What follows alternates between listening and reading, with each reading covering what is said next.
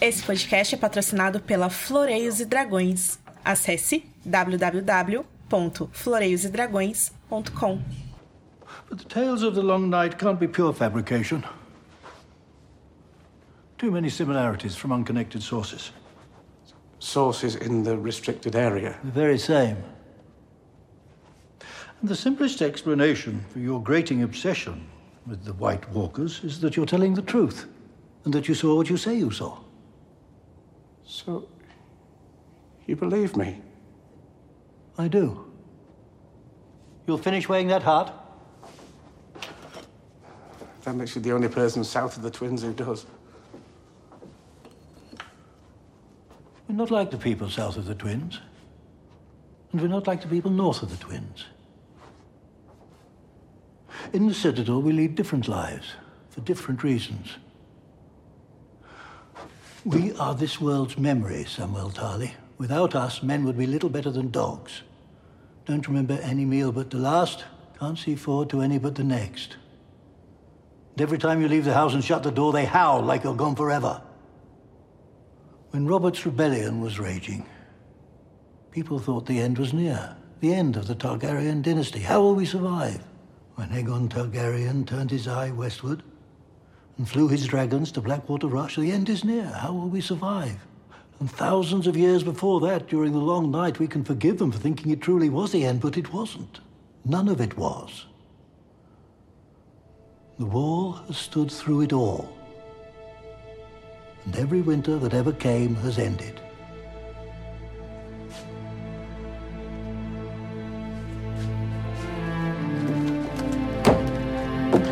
Be a good lad. Clean this up.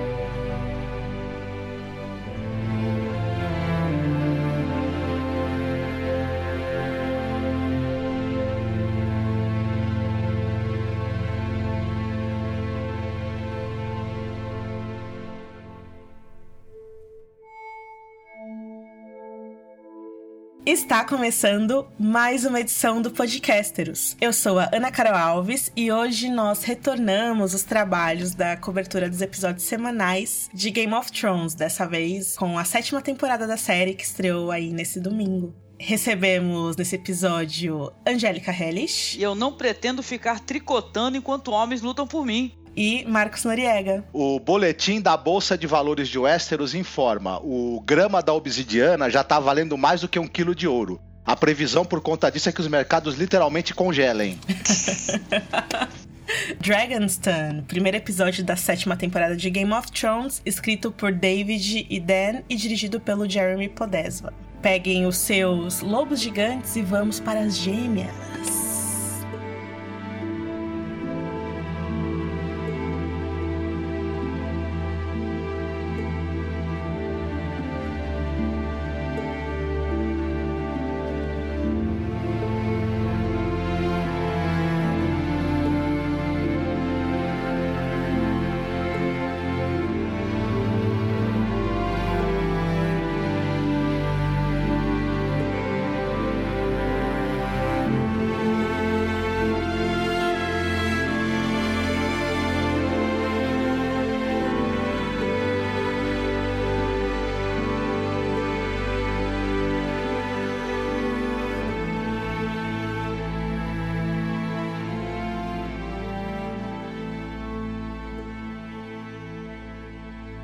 Curiosamente, o episódio foi aberto com um cold open, né? Que em linguagem de cinema significa aquela abertura que acontece antes da sequência inicial. Ah, a gente ouve gritos animados, conversas alegres em um salão escuro, sombrio, né? Iluminado ali por velas alaranjadas, já bastante gastas. Eu acho que quando topou aquilo na tela da TV, todo mundo já sacou o que estava acontecendo. A câmera deslizou e a gente vê em primeiro plano o Alder Frey. Os olhos dele, assim, semicerrados, observando com desprezo, né? A animosidade da corte, todo mundo bebendo, desfrutando do banquete que ele estava oferecendo. Aliás, eram apenas homens que estavam nas mesas, né? O que foi muito curioso. E, enfim, ele estende a mão para pegar a taça e ele bate, né, com a taça na mesa. Tá, tá, tá exigindo atenção e aí ele começa a anunciar que reuniu todos eles ali, já que é o segundo banquete dentro de uma quinzena que ele dá, o que não é algo comum e tudo mais. E ele começa a falar com uma cortesia que não é natural, né? Você vê que há algo de errado com ele, mas os caras eu acho que estão tão bêbados ou tão felizes, né, por estar comendo de graça que não, não percebem o que tá acontecendo. Ele fala: "Olha, gente, agora eu sou o Lorde das Terras Fluviais, é tempo de celebrar com a minha família, com os meus convidados". E aí a área Frei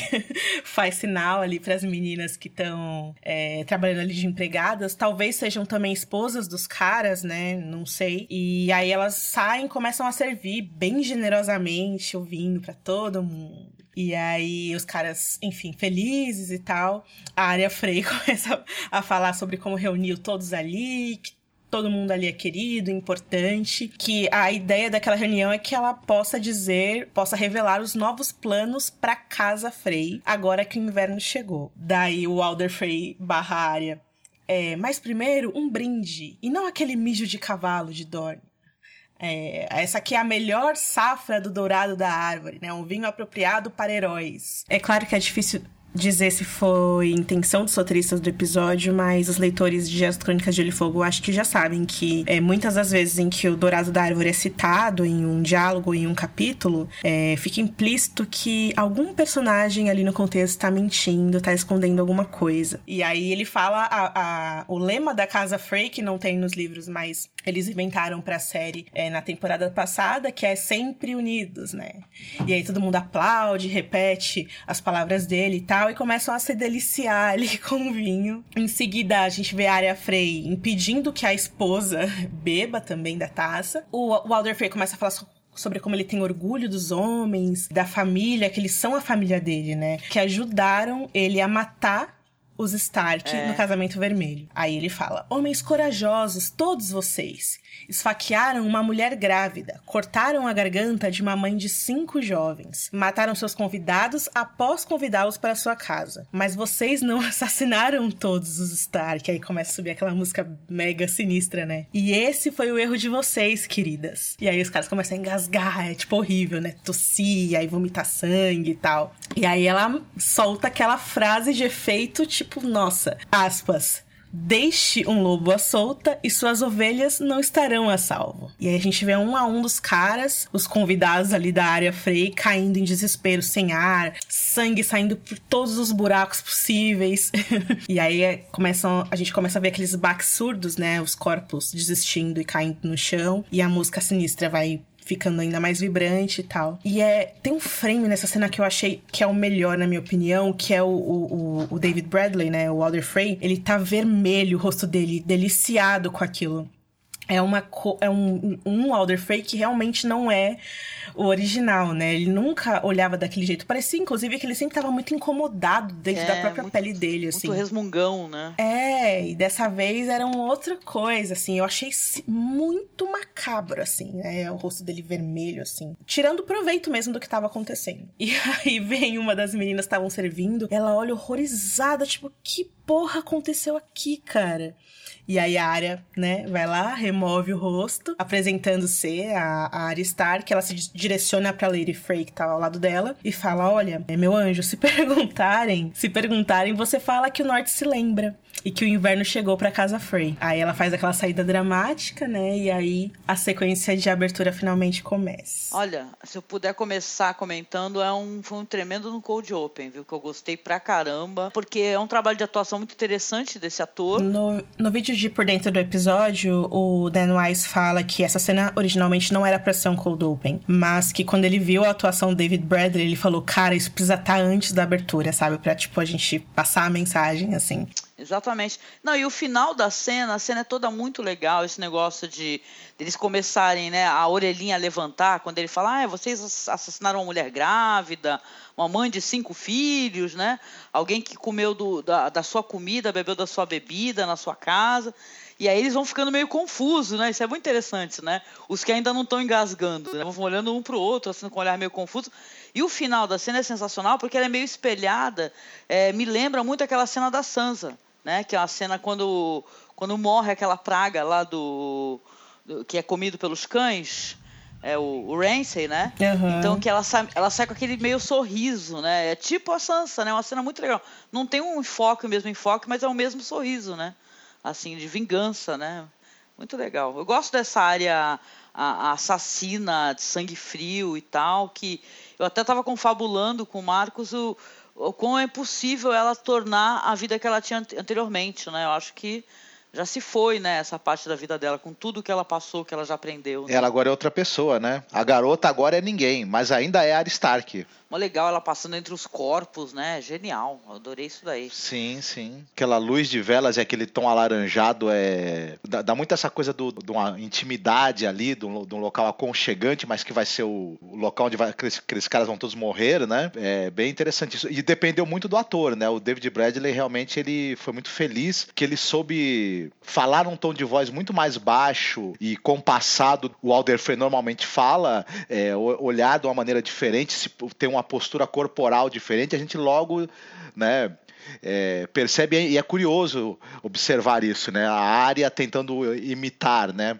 Passar pelo, pelo, pelo Frey. Eu tô um pouco sem graça, porque eu não gostei dessa cena. Ah, é? Mas o que, que tu não gostou? E eu não sei. É, eu tô, vou tentar explicar. A gente teve a cena do casamento vermelho, que foi uma, uma das coisas mais terríveis, terríveis que eu já li e assisti. Mesmo depois de tantos anos, depois de quatro anos, eu continuo sem palavras para escrever os sentimentos em relação ao Casamento Vermelho. E aí, ele foi o episódio 9 da terceira temporada, e depois a gente teve o episódio 10, que é o episódio Missa. E nesse episódio, a gente tem uma cena em que a área comete uma vingança com os freis. Ela acha ali um acampamento de freis, esfaqueia eles. Vocês lembram a cena da moeda? Ela dá a moeda. E aí ela pega a moeda e fala Vala Morgulhos com a mão toda ensanguentada. É uma cena bem icônica, inclusive tá. E eu já não tinha gostado daquela cena. Eu tava triste, entendeu? Então eu não consegui apreciar aquele momento, não senti vingança e só achei terrível. E aí a gente tem um segundo momento da, em que a área faz a vingança com os Freys, que é na temporada passada, quando ela chega nas gêmeas, tem um monte de furo de roteiro que a gente tem que suspender a descrença lá em cima e aproveitar o momento, porque a série tá correndo mesmo e é isso. Que a área usa o rosto de, um, de uma menina que a gente não sabe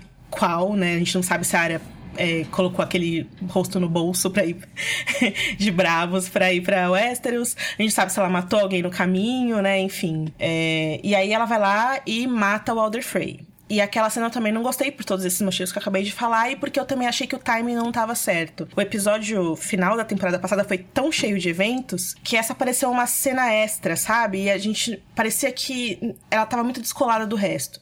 E que foi muito rápido, enfim. Então, vocês entendem? Eu já tava em duas cenas de vingança dos Freys com a área, que eu já tava tipo, meu, de novo vocês estão querendo fazer vingança. Não tá legal, para mim, pelo menos, né? O time não tá legal. E aí, talvez seja por isso que eu não tenha gostado dessa, sabe? Porque pelo que eu vejo, na minha experiência, a gente já teve duas vezes vinganças com os Freys. E essa foi mais uma, sabe? O que me deixa um pouco curiosa em relação a isso é que muitos dos reviews de Game of Thrones que eu li é, desde ontem que o episódio foi exibido, as pessoas falaram que a área foi o destaque do episódio, que ela tá de volta, que isso é foda. Mas é como você disse, isso é muito triste. E é um sentimento confuso isso, né? De você celebrar um negócio que na verdade é horrível. A área é uma, um fruto da guerra, do mesmo jeito que o Oli é, sabe? Quando o Oli mata a Ygritte, a gente não celebra, porque a gente gosta da Ygritte. Mas o Oli matou uma pessoa, a Arya matou sei lá quantas. É, mas ela tem, mas ela tem um arco narrativo, né, e tal, né? E a questão do, das orações dela. Então, eu acho que é meio esperado, uhum. né? Que é, que é coerente, entendeu? De alguém que está sendo treinado para ser um assassino é, frio, né? Eu super concordo que é o arco dela. Mas se a gente for pensar na cena em específico, é, a área, ela criou outras áreas Stark em potencial. Ela deixou as mulheres vivas. Quem garante que as mulheres não ficaram grávidas?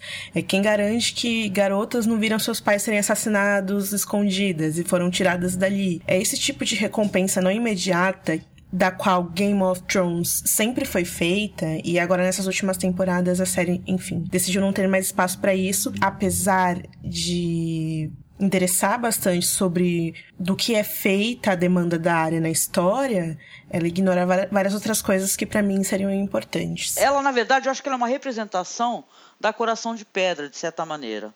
Na ausência da, da Coração de Pedra, que seria a mãe dela, ela é uma espécie de representação do, da, do assassino é, ensandecido, Né? Eu penso assim. Pra mim, o timing não encaixa. É como se. Eu acho que tá muito envolvido. Você me perguntou em relação à área dos livros, por exemplo. A área dos livros é uma menina de 11 anos. A área da série já é uma, uma atriz maior de idade, entende? Muito tempo se passou. Ela não é uma criança da guerra mais, ela é uma adulta.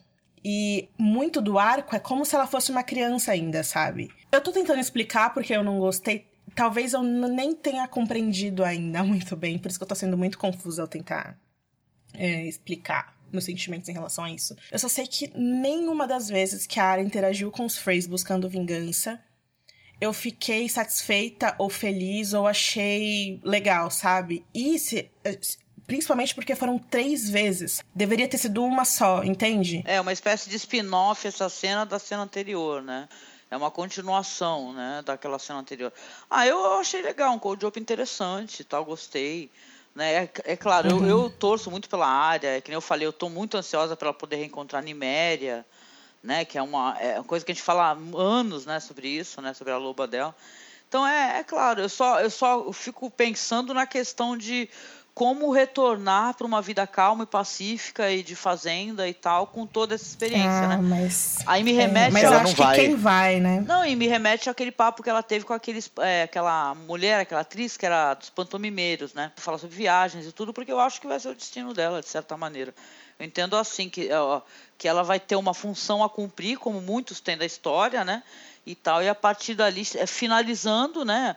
O que tem a fazer que vai continuar lá a sua jornada de uma outra maneira, né? Uma jornada muito solitária, né? Uhum. Se a gente fizer um paralelo do arco da área com o arco do cão, por exemplo, tudo bem que a gente ainda vai falar dele, né? Mas é, é interessante como o arco dele parece que, é, apesar dele, de, do, do, próprio personagem ser ranzinza, é, violento, mas ele parece que ele tá caminhando cada vez mais para se humanizar. E ela, espero que não, né? Parece que é o contrário, ela tá se desumanizando com todo o treinamento que ela teve para ser assassina e com essa desejo de vingança muito, né, que ela vai levar as últimas consequências. Até o sonho dela e esse e esse amor que ela descobriu pelo teatro e pela pantomima tá relegado em algum canto do, do coraçãozinho dela ali escondido e a gente ter, não, tal, talvez nunca, né, ele possa ser esse, essa paixão dela pelo teatro possa ser realizada, né? Tem essa coisa também do, do que a Ana falou da comparação com a cena do, do, casamento vermelho, não consegue atingir o mesmo tom de dramaticidade,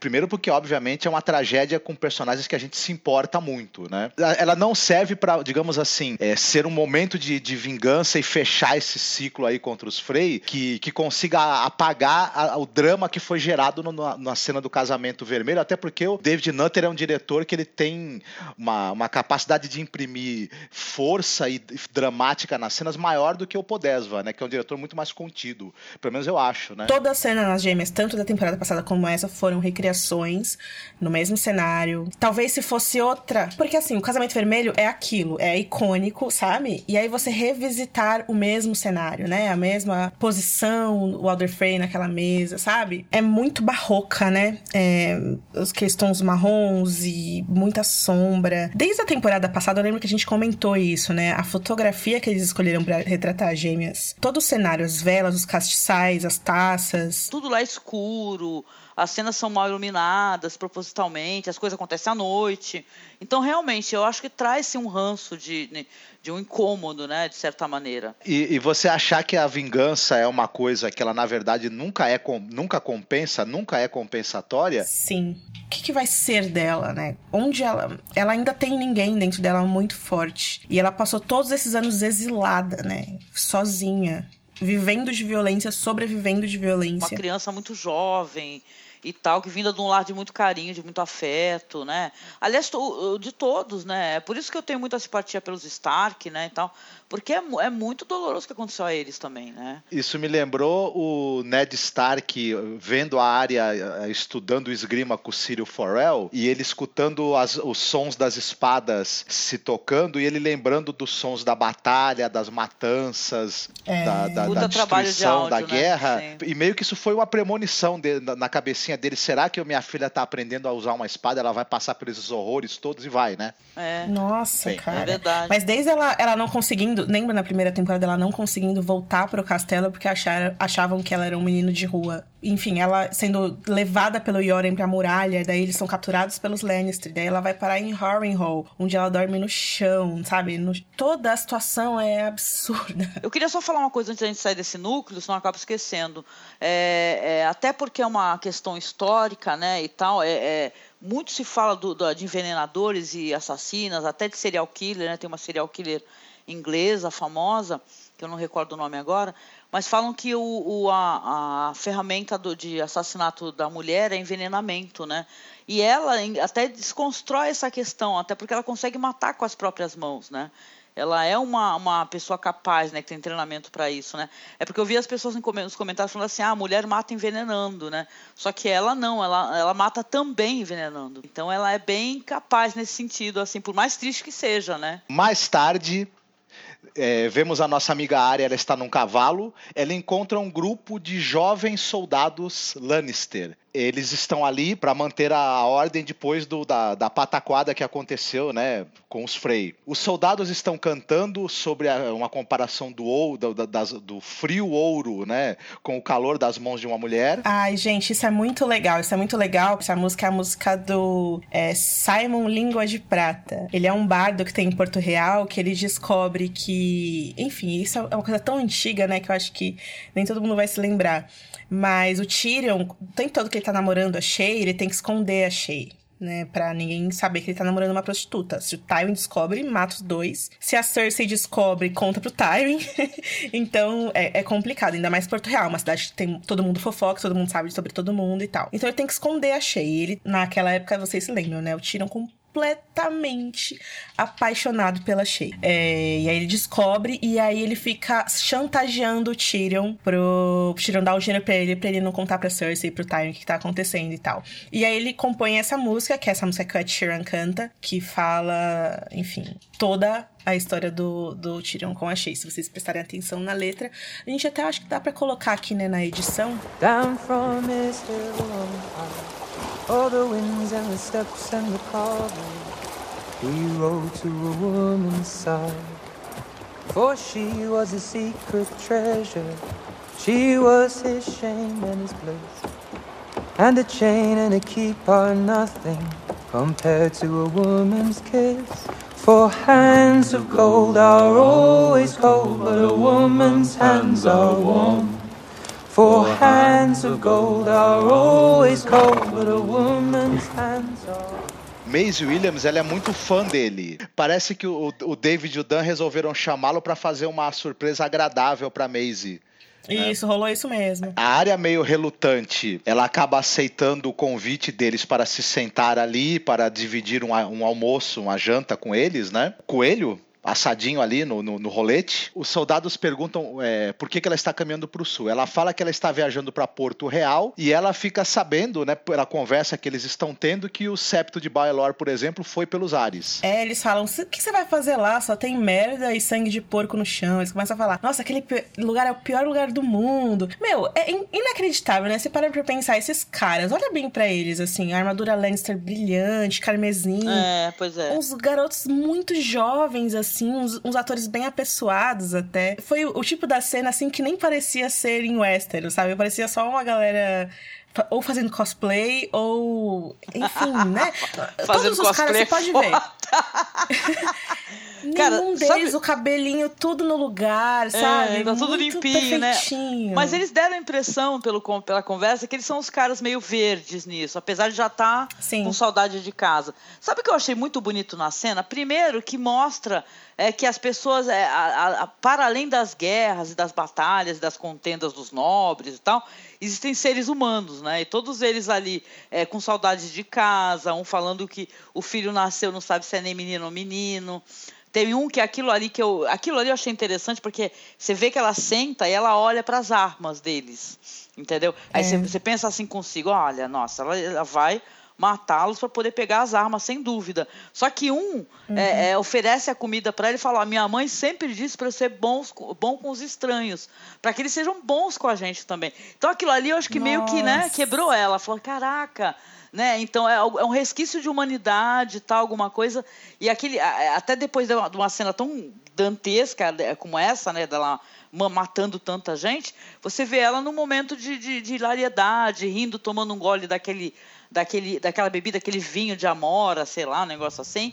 Cara, é esse o meu ponto. O cara fala, tome aqui o vinho de amora, que é o mesmo fiz. É tipo uns caras muito hipster. Sabe esses caras que faz coração no café, sabe? Não, eu acho que é mais Perguntam pra ela, você tem idade para beber? Não, eu achei que é tipo mais quero ver, quero ver o sabe? RG. Gente que possui terras e tal. Gente do campo, não é gente da cidade. Eu achei bonito isso daí. Eu achei que isso daí é, é, serviu para humanizar, de certa maneira, o personagem. Para a gente deixar uma, uma, dúvida na nossa cabeça. Como é que ela vai interpretar isso daí? Como é que ela vai se sentir nesse encontro em relação, porra, a soldados Lannister, né? É interessantíssimo. Você, isso que você falou me lembrou de uma coisa. No ano passado, naquele episódio do Broken Man, quando tem aquele monólogo incrível do McShane, Ian McShane, vocês lembram? Aquela cena, ela é um tipo de cena que mostra, em partes, também a bondade no coração dos homens, né? É um cara, um pastor, que fala palavras lindas e tal, e etc. E aquela cena também parecia uma cena descolada, né? De Game of Thrones, porque é raro você ver isso, né? Pessoas que têm um pouco, não pouco, né? Mas pessoas que são tão simples e tão honestas que elas são boas e elas são vítimas daquele mundo em guerra, aquele mundo horrível e tal. E isso me fez lembrar lembrar da história original desse personagem que o Ian McShane faz em Game of Thrones, que ele fala que ele lutou na guerra, né? Que era a guerra dos reis de nove moedas e tal. E sabe como ele foi parar na guerra? Ele, ele era, tipo, muito criança, assim. E aí o irmão dele falou pra guerra e falou: Cara, fica aí que eu tô indo. Ele falou: Não, eu preciso ir, por favor, me deixa aí, me deixa aí. Não me deixa aqui sozinho, irmão. Eu quero ir com você, eu quero te proteger, sabe? E aí, tipo, pouquíssimo tempo depois que ele foi, o irmão deixou ele ir, tipo, todo mundo morreu. E ficou ele sozinho naquele mundo merda. E os anos foram passando, sabe, Angélica e Marcos? Os anos foram passando, passando. E ele, aquela criança que tava na guerra, de repente era um adulto na guerra. E Caramba. tudo que ele conhecia era a porra da guerra, sabe? E isso me lembra muito esses garotos, sabe? Que eles saem de casa, sei lá, feitos cavaleiros com 13, 14 anos, saem de casa conhecendo nada do mundo, inseridos nesse mundo horrível. É, que eu acho que é uma coisa que a área também, talvez, reconheça, né? Tipo, meu, eu saí da minha casa, eu era uma criança. E agora eu tô conhecendo esses caras que estão saindo de casa também para fazer. Eles, eles são tipo crianças do verão, né? Ela olha para eles assim, nossa, eles têm uhum. uma trajetória muito grande, eles já estão se lamentando da saudade de casa, né? Eles não fazem a mínima ideia o que, que é, né?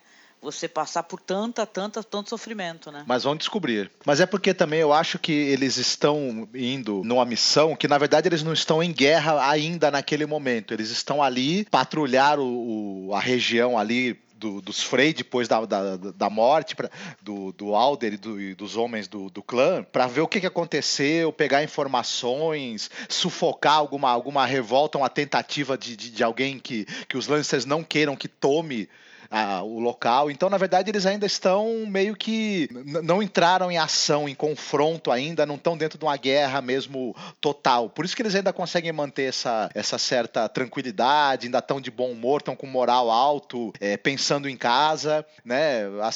Assim que eles começarem a entrar em contato com os, com os, horrores que devem estar pela frente, eles vão, infelizmente, ficar um pouco mais. É. Com não sabe o um que me deixou tensa? É, é, o fato dela estar tá sozinha andando a cavalo e encontrar soldados, né? Você sempre pensa no pior, né, gente? Eu, eu vou ser bem sincera com você. Eu não tenho medo. Com a área, eu não tenho, cara. Mas bate aquela tensão muito nossa, assim, bate porque a gente um é mulher, né? né? Ela pensou no pior e ela já tava ali medindo todos eles, olhando onde é que estavam as armas, já pensando assim, quantos segundos eu levo para matar todos eles se eu precisar, né? E ela chegou à conclusão que, que são poucos segundos que iam precisar. Cara, a área sabe até matar cega, meus queridos. Mas eu entendo o que a Angélica falou. Realmente deu aquela aquele medinho. Para completar a cena, falta a gente dizer que durante a animada conversa que eles têm ali, animada, mas também um pouco tensa, eles voltam a questioná-la da razão dela estar viajando para o sul e ela, muito calma e serenamente, diz que está indo lá matar a rainha. Né? Tem um momento eles bem olham tenso, ela né? Com... Um olha para o outro, é. né?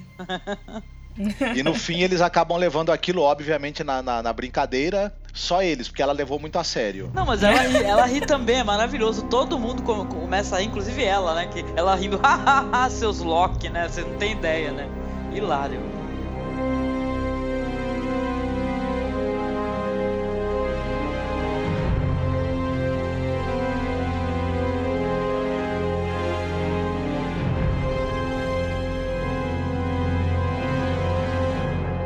Antes de comentar sobre isso, eu queria falar sobre a abertura, né? Que a gente condensou as cenas Sim. da área num, num, bloco só. E aí a gente tem Cold Open e depois a gente tem a abertura. E na abertura a gente tem, dessa vez, Porto Real, é, Pedra do Dragão, As Gêmeas, Winterfell, a Muralha e Vila Velha.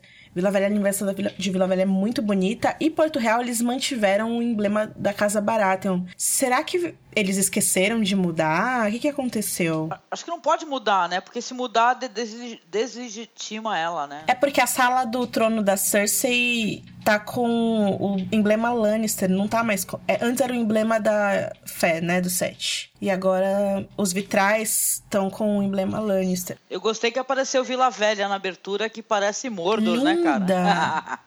Eu fiquei assim, muito assim, linda a abertura. Muito bonita. É, é porque é muito inspirado no Farol de Alexandria também, que eu não Sim. sei se é algo uhum. que o uhum. Tolkien se inspirou, mas tem tudo a é ver. Aquela torre magnífica e tal. Bom, bem ou mal, esse pessoal parece que tá acima de tudo, né? Mas eles não estão. Se ela pegar e ela sumir, é, mesmo com os filhos mortos, que nunca teve um filho do, do, do rei, e tal, é, bem ou mal, tem, existe um povo ali, né? Que tá totalmente, né? Não aparece na série, mas tem povo ali, tem a galera ali que pode. É, as pessoas dependem, de certa maneira, também do.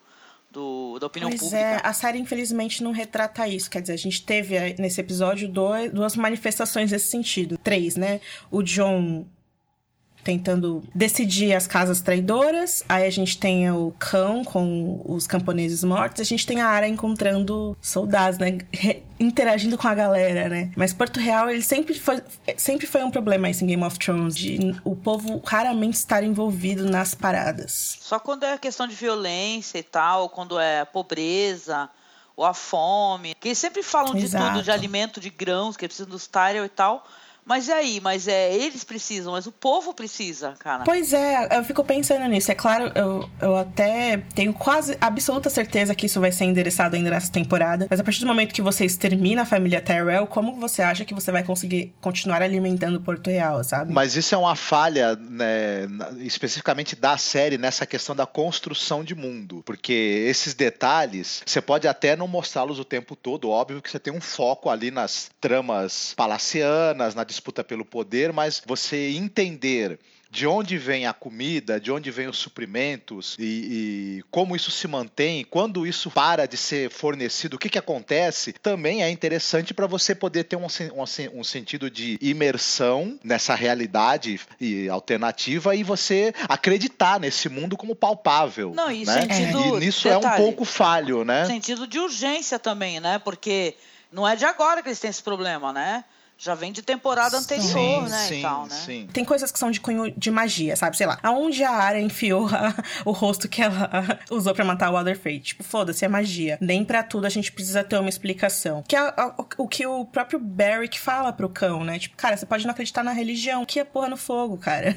Você não vai conseguir explicar isso, simplesmente acontece. Agora, tem coisas, por exemplo, a questão de Pedra do Dragão, que é uma coisa que a gente reclama desde, né, que o Stannis foi pra muralha, na quarta temporada. Como que os caras deixam durante três anos um dos castelos mais estrategicamente fodas do mundo sem ninguém. Pra Daenerys chegar lá sem que sabe, suar. Isso daí é, é, enxugar, né? Enxugar o roteiro e a história o máximo para poder, né?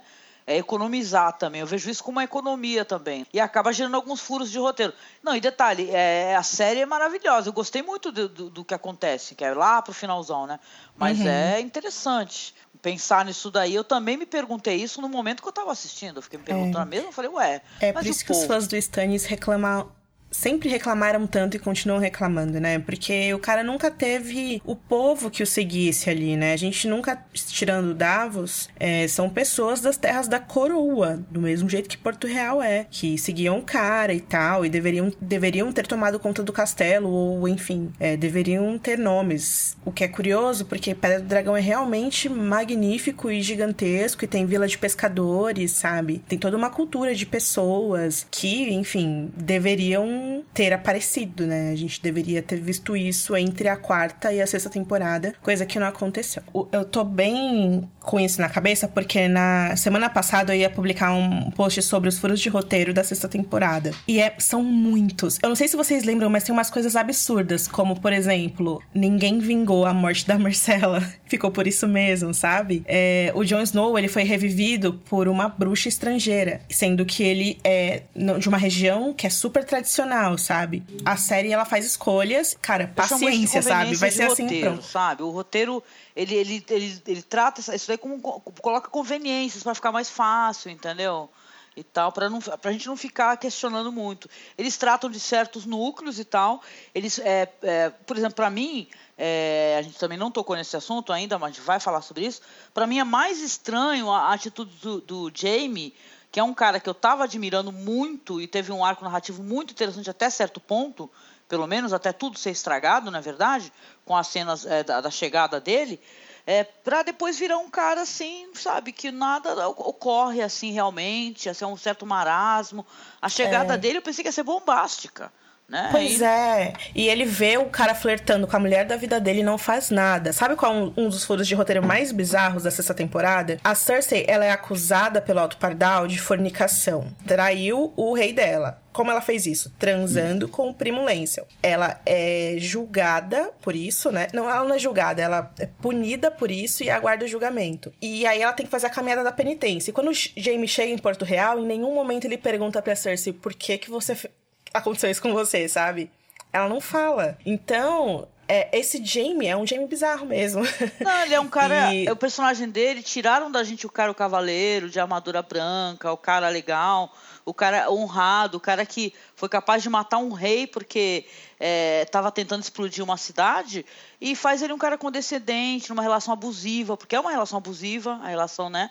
Relação abusiva não é só para um lado, né? Só para o lado da mulher, a relação que ele vive com ela é abusiva também né? Porque ela faz o que ela quer, né? E tal, e pouco se importa com a opinião dele, o roteiro não constrói isso corretamente. A impressão que uhum. dá é que a série ela desenvolve as coisas para ter uma cena muito grandiosa, como a cena da explosão do septo e tal. Só que aí depois disso se desinteressa é, pelo que virá a partir disso, entendeu? Ah, deixa para lá, aconteceu, já foi, gente. Não vai ter mais debate sobre isso. Vai ter uma linha de diálogo só a falar assim, ah, não quero falar sobre isso, ponto, acabou. A gente, enquanto espectador também, a gente não tem nossas respostas, mas a série, ela realmente, ela deixa de se importar com algumas coisas para poder evoluir a história. E talvez isso seja bom também, de certa maneira, para que a gente possa ter a série, né? E tal, a gente tem que abrir mão dessas coisas. Lembrando que um dos motivos pelos quais o Jamie matou o Reloco foi porque o Reloco queria explodir a cidade, coisa que que a Cersei fez exatamente, né? E o Rei Louco também queria acabar com a família do Jaime, acabar com o Tywin, e a Cersei fez, enfim, influenciou o, o Tommen a fazer o que fez. Enfim, né? A gente tem que ter umas. Com Game of Thrones, a gente tem que ter uma suspensão de descrença, gente, mas lá. na estratosfera, sabe? Tem que ser assim, porque senão não dá para curtir. Mas será que o, essas provocações do, do Heron em cima dele não tem a ver com. Primeiro, do, do, do Jamie ter participado da derrota dos Homens de Ferro em um determinado momento. E segundo, que ele ouviu os boatos, já com certeza, da, da relação da Cersei com o irmão? Eu acho que tá mais ligado é, na sensação que o Jamie tem em proteger a Cersei, porque a Cersei tá birutaça. A Cersei, ela não se deu o tempo de sofrer o luto pelos filhos. Ela tá, tipo, pistola. Não, então o Jamie tá, tipo, própria, acho que na maciota, sabe? E com a própria personalidade do, do, desse cara também, né? Que ele também, ele é um cara que já é meio desajustado. Uhum. Não é ele que tem um navio com os caras todos é, com línguas cortadas e o caramba. Ele é, é desajustado é, e tal, ele é falastrão, né? Ele tá, talvez esteja mais ajustado com o que aparece nos livros, pelo que eu andei acompanhando dos diálogos dos, das pessoas aí, né? Que é, é um mas tá muito longe dos livros ainda, porque o dos livros, ele é um monstro. Imagina o pior, ele vai ser, tipo, o grande vilão mais horrível. As coisas que ele faz, nossa. estupra, mata, rouba, mente. E tem um agravante que o Euron dos livros ele tá ligado a artefatos mágicos, né? O que a gente não sabe se da série vai ser. Um dia conversaremos sobre isso porque não vai caber aqui hoje. Mas ele é horrível, ele é uma pessoa horrível. O, o homem pintando o mapa e a Cersei andando em cima do homem pintando É, a eu, Cersei. eu, eu sempre quis Deixa saber bastidores pintar. das cenas. Eu gostaria de ter uma cena assim, da Cersei falando, ô fulano, e aí, pode pisar? Piso até onde? Piso ali até Pedra do Dragão? Entendeu? Eu achei divertido isso daí. Faltou ela falando, e aí, pode pisar ali? Entendeu? Mas ficou, foi- achei o mapa a- lindo também, maravilhoso. Sim, o cenário é novo também, é o cenário da Croácia que eles não tinham usado ainda. Agora, triste é a Cersei brava pelo filho que cometeu suicídio, né? A Cersei é uma personagem muito. Muito Ela é uma desajustada, força né? completamente Com- como, errada, né? Como ela pode ser. Mas isso daí faz parte do luto, é o que a gente conversou. Ela, ela, ela, ela não viveu esse luto, foi obrigada a imediatamente já. Já é, tomar decisões e tal, né? E mostrar força. A mulher tem que mostrar força. Então ela introjetou isso daí. Ela não tá trabalhando muito bem esses sentimentos, cara. Tenho certeza. E ela, ela falando, há 40 anos que eu ouvi meu pai falar, você acha que eu não aprendi? E aí eu fiquei pensando, o Tywin ele tinha aversão a defeito, né, cara? E muito isso que a Cersei. A Cersei tratou a morte dos filhos do mesmo jeito que o Tywin tratou os problemas dos filhos dele, sabe? É com uma um distanciamento muito doente, assim, muito, É muito ruim. Jogou na cara dele, né? Falou assim: é, o irmão, o nosso irmão que você ajudou a fugir, que matou o nosso pai, que matou o meu filho, que era o rei e tal, né? Saca? A gente sabe o desenrolar dessas histórias e fala: caraca, meu, tu ainda tá é, ruminando isso, né? Ela não tem passarinhos para passar informação, né? Pelo jeito ela tá por fora mesmo dessa situação de quem matou. Imagina se ela sabe que foi a vovó Olena, né? Eu acho que a Olena vai, vai acabar con- confessando, né? Olena e Mindinho. É possível. Em é seguida, possível mesmo. vemos uma grande frota de homens de ferro com o emblema da casa Greyjoy, navegando pela Baía da Água Negra. É a Lula, mas a Lula tem olhos vermelhos, que é o símbolo do Euron. É, é a Lula, né, que fumou alguma coisa, né? Então, aí nós temos a cena do encontro, né? Na sala do trono, a rainha Cersei e o Jaime recebem o Euron. Ele está buscando vingança contra a Yara e o e o Theon Greyjoy, e o Euron propõe que eles unam suas forças para matar seus inimigos, incluindo Tyrion. O Euron propõe se casar com a Cersei para selar um pacto de casamento, e a Cersei declina, devido ao seu histórico de quebra de juramentos, e o seu papel no assassinato do seu irmão Balon Greyjoy.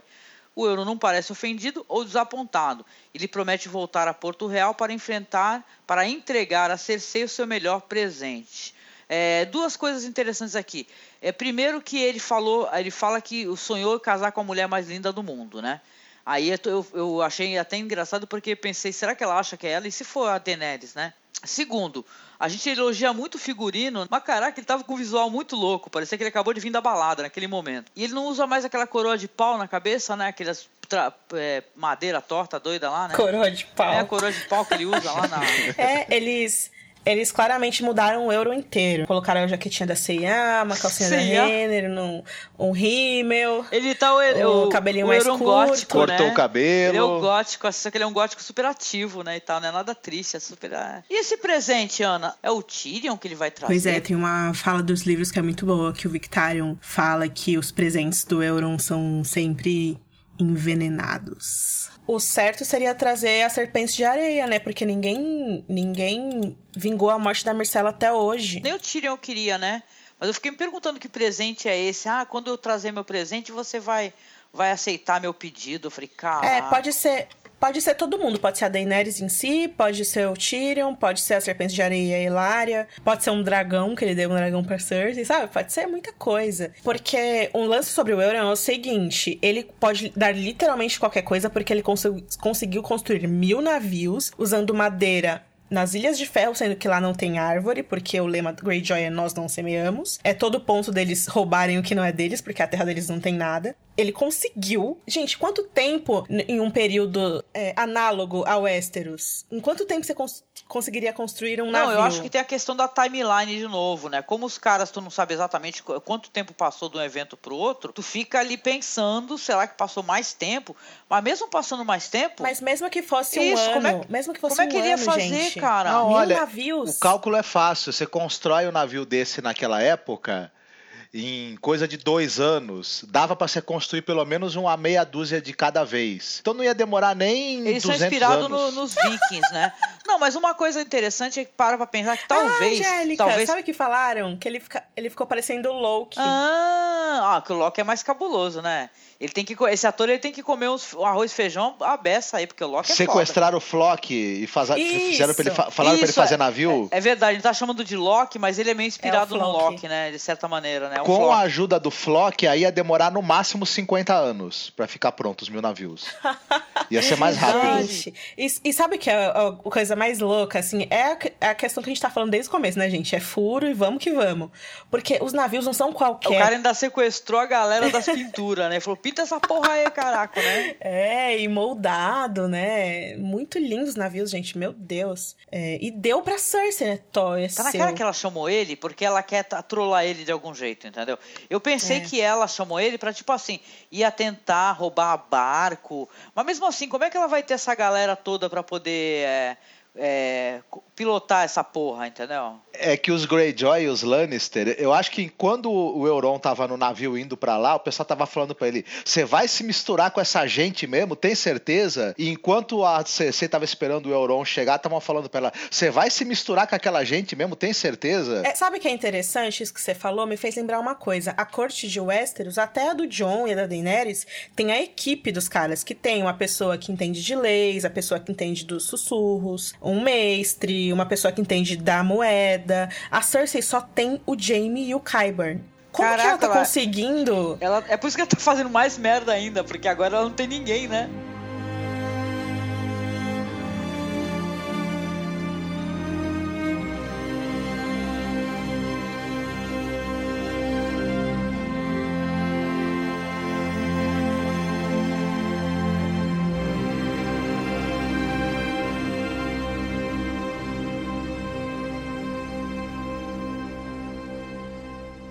Estamos diante de um cenário com bastante neve, né? Frio.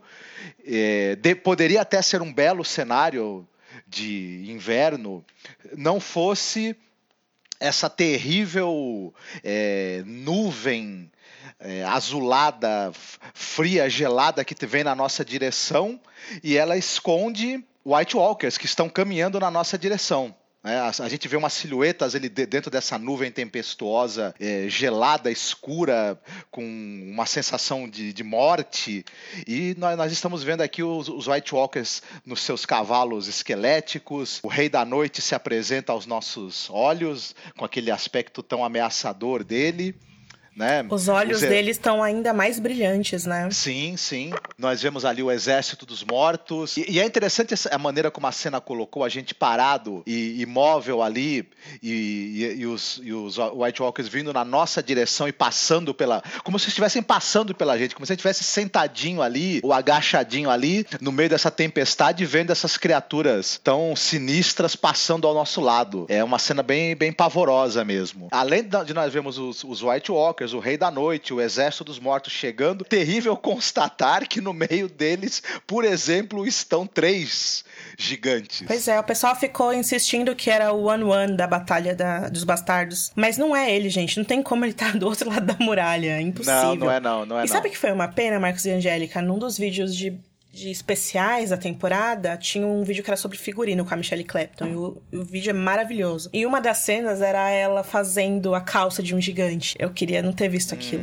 Ai, caramba. Tá vendo? E a gente é agraciado com um close no rosto é, decomposto, carcomido de um dos gigantes, e a gente vê aqueles enormes olhos azulados. Eu super acho que agora na reta final da história a gente vai ter mais magia. Vai ter umas coisas mais malucas, assim, sabe? Porque o- o George R. R. Martin já disse isso, isso em algumas situações, que o- os próximos livros vão ser muito mais darks e sombrios. E eu acho que isso vai se refletir na série. As coisas que a gente pode ver nas próximas duas temporadas eu, eu nem imagino, assim. Com certeza. É, nós descobrimos que tu, todo esse horror que nós estamos vendo nesse momento, na verdade, está sendo visto através da, de uma visão do Bran. Ele sai do seu transe e ele, nós vemos que ele está bem enroladinho no, no, na, nas peles, né? Bem... Gente, teve uma vez um, alguém, quando saiu essa imagem promocional do Bran sendo arrastado pela Mira, alguém falou: o Bran tá parecendo uma tapioca.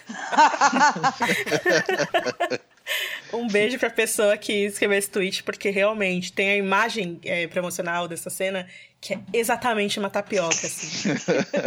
Ele está ali sendo puxado pela Mira, exatamente. E eles estão em frente ao portão da muralha, que se abre nesse momento, né? Aberto pelos patrulheiros. Surge o nosso querido Ed Doloroso, né? Que agora é o Lord Commander da Patrulha da Noite. Gente, vocês sabiam que o nome do Ed é Edson Tollett?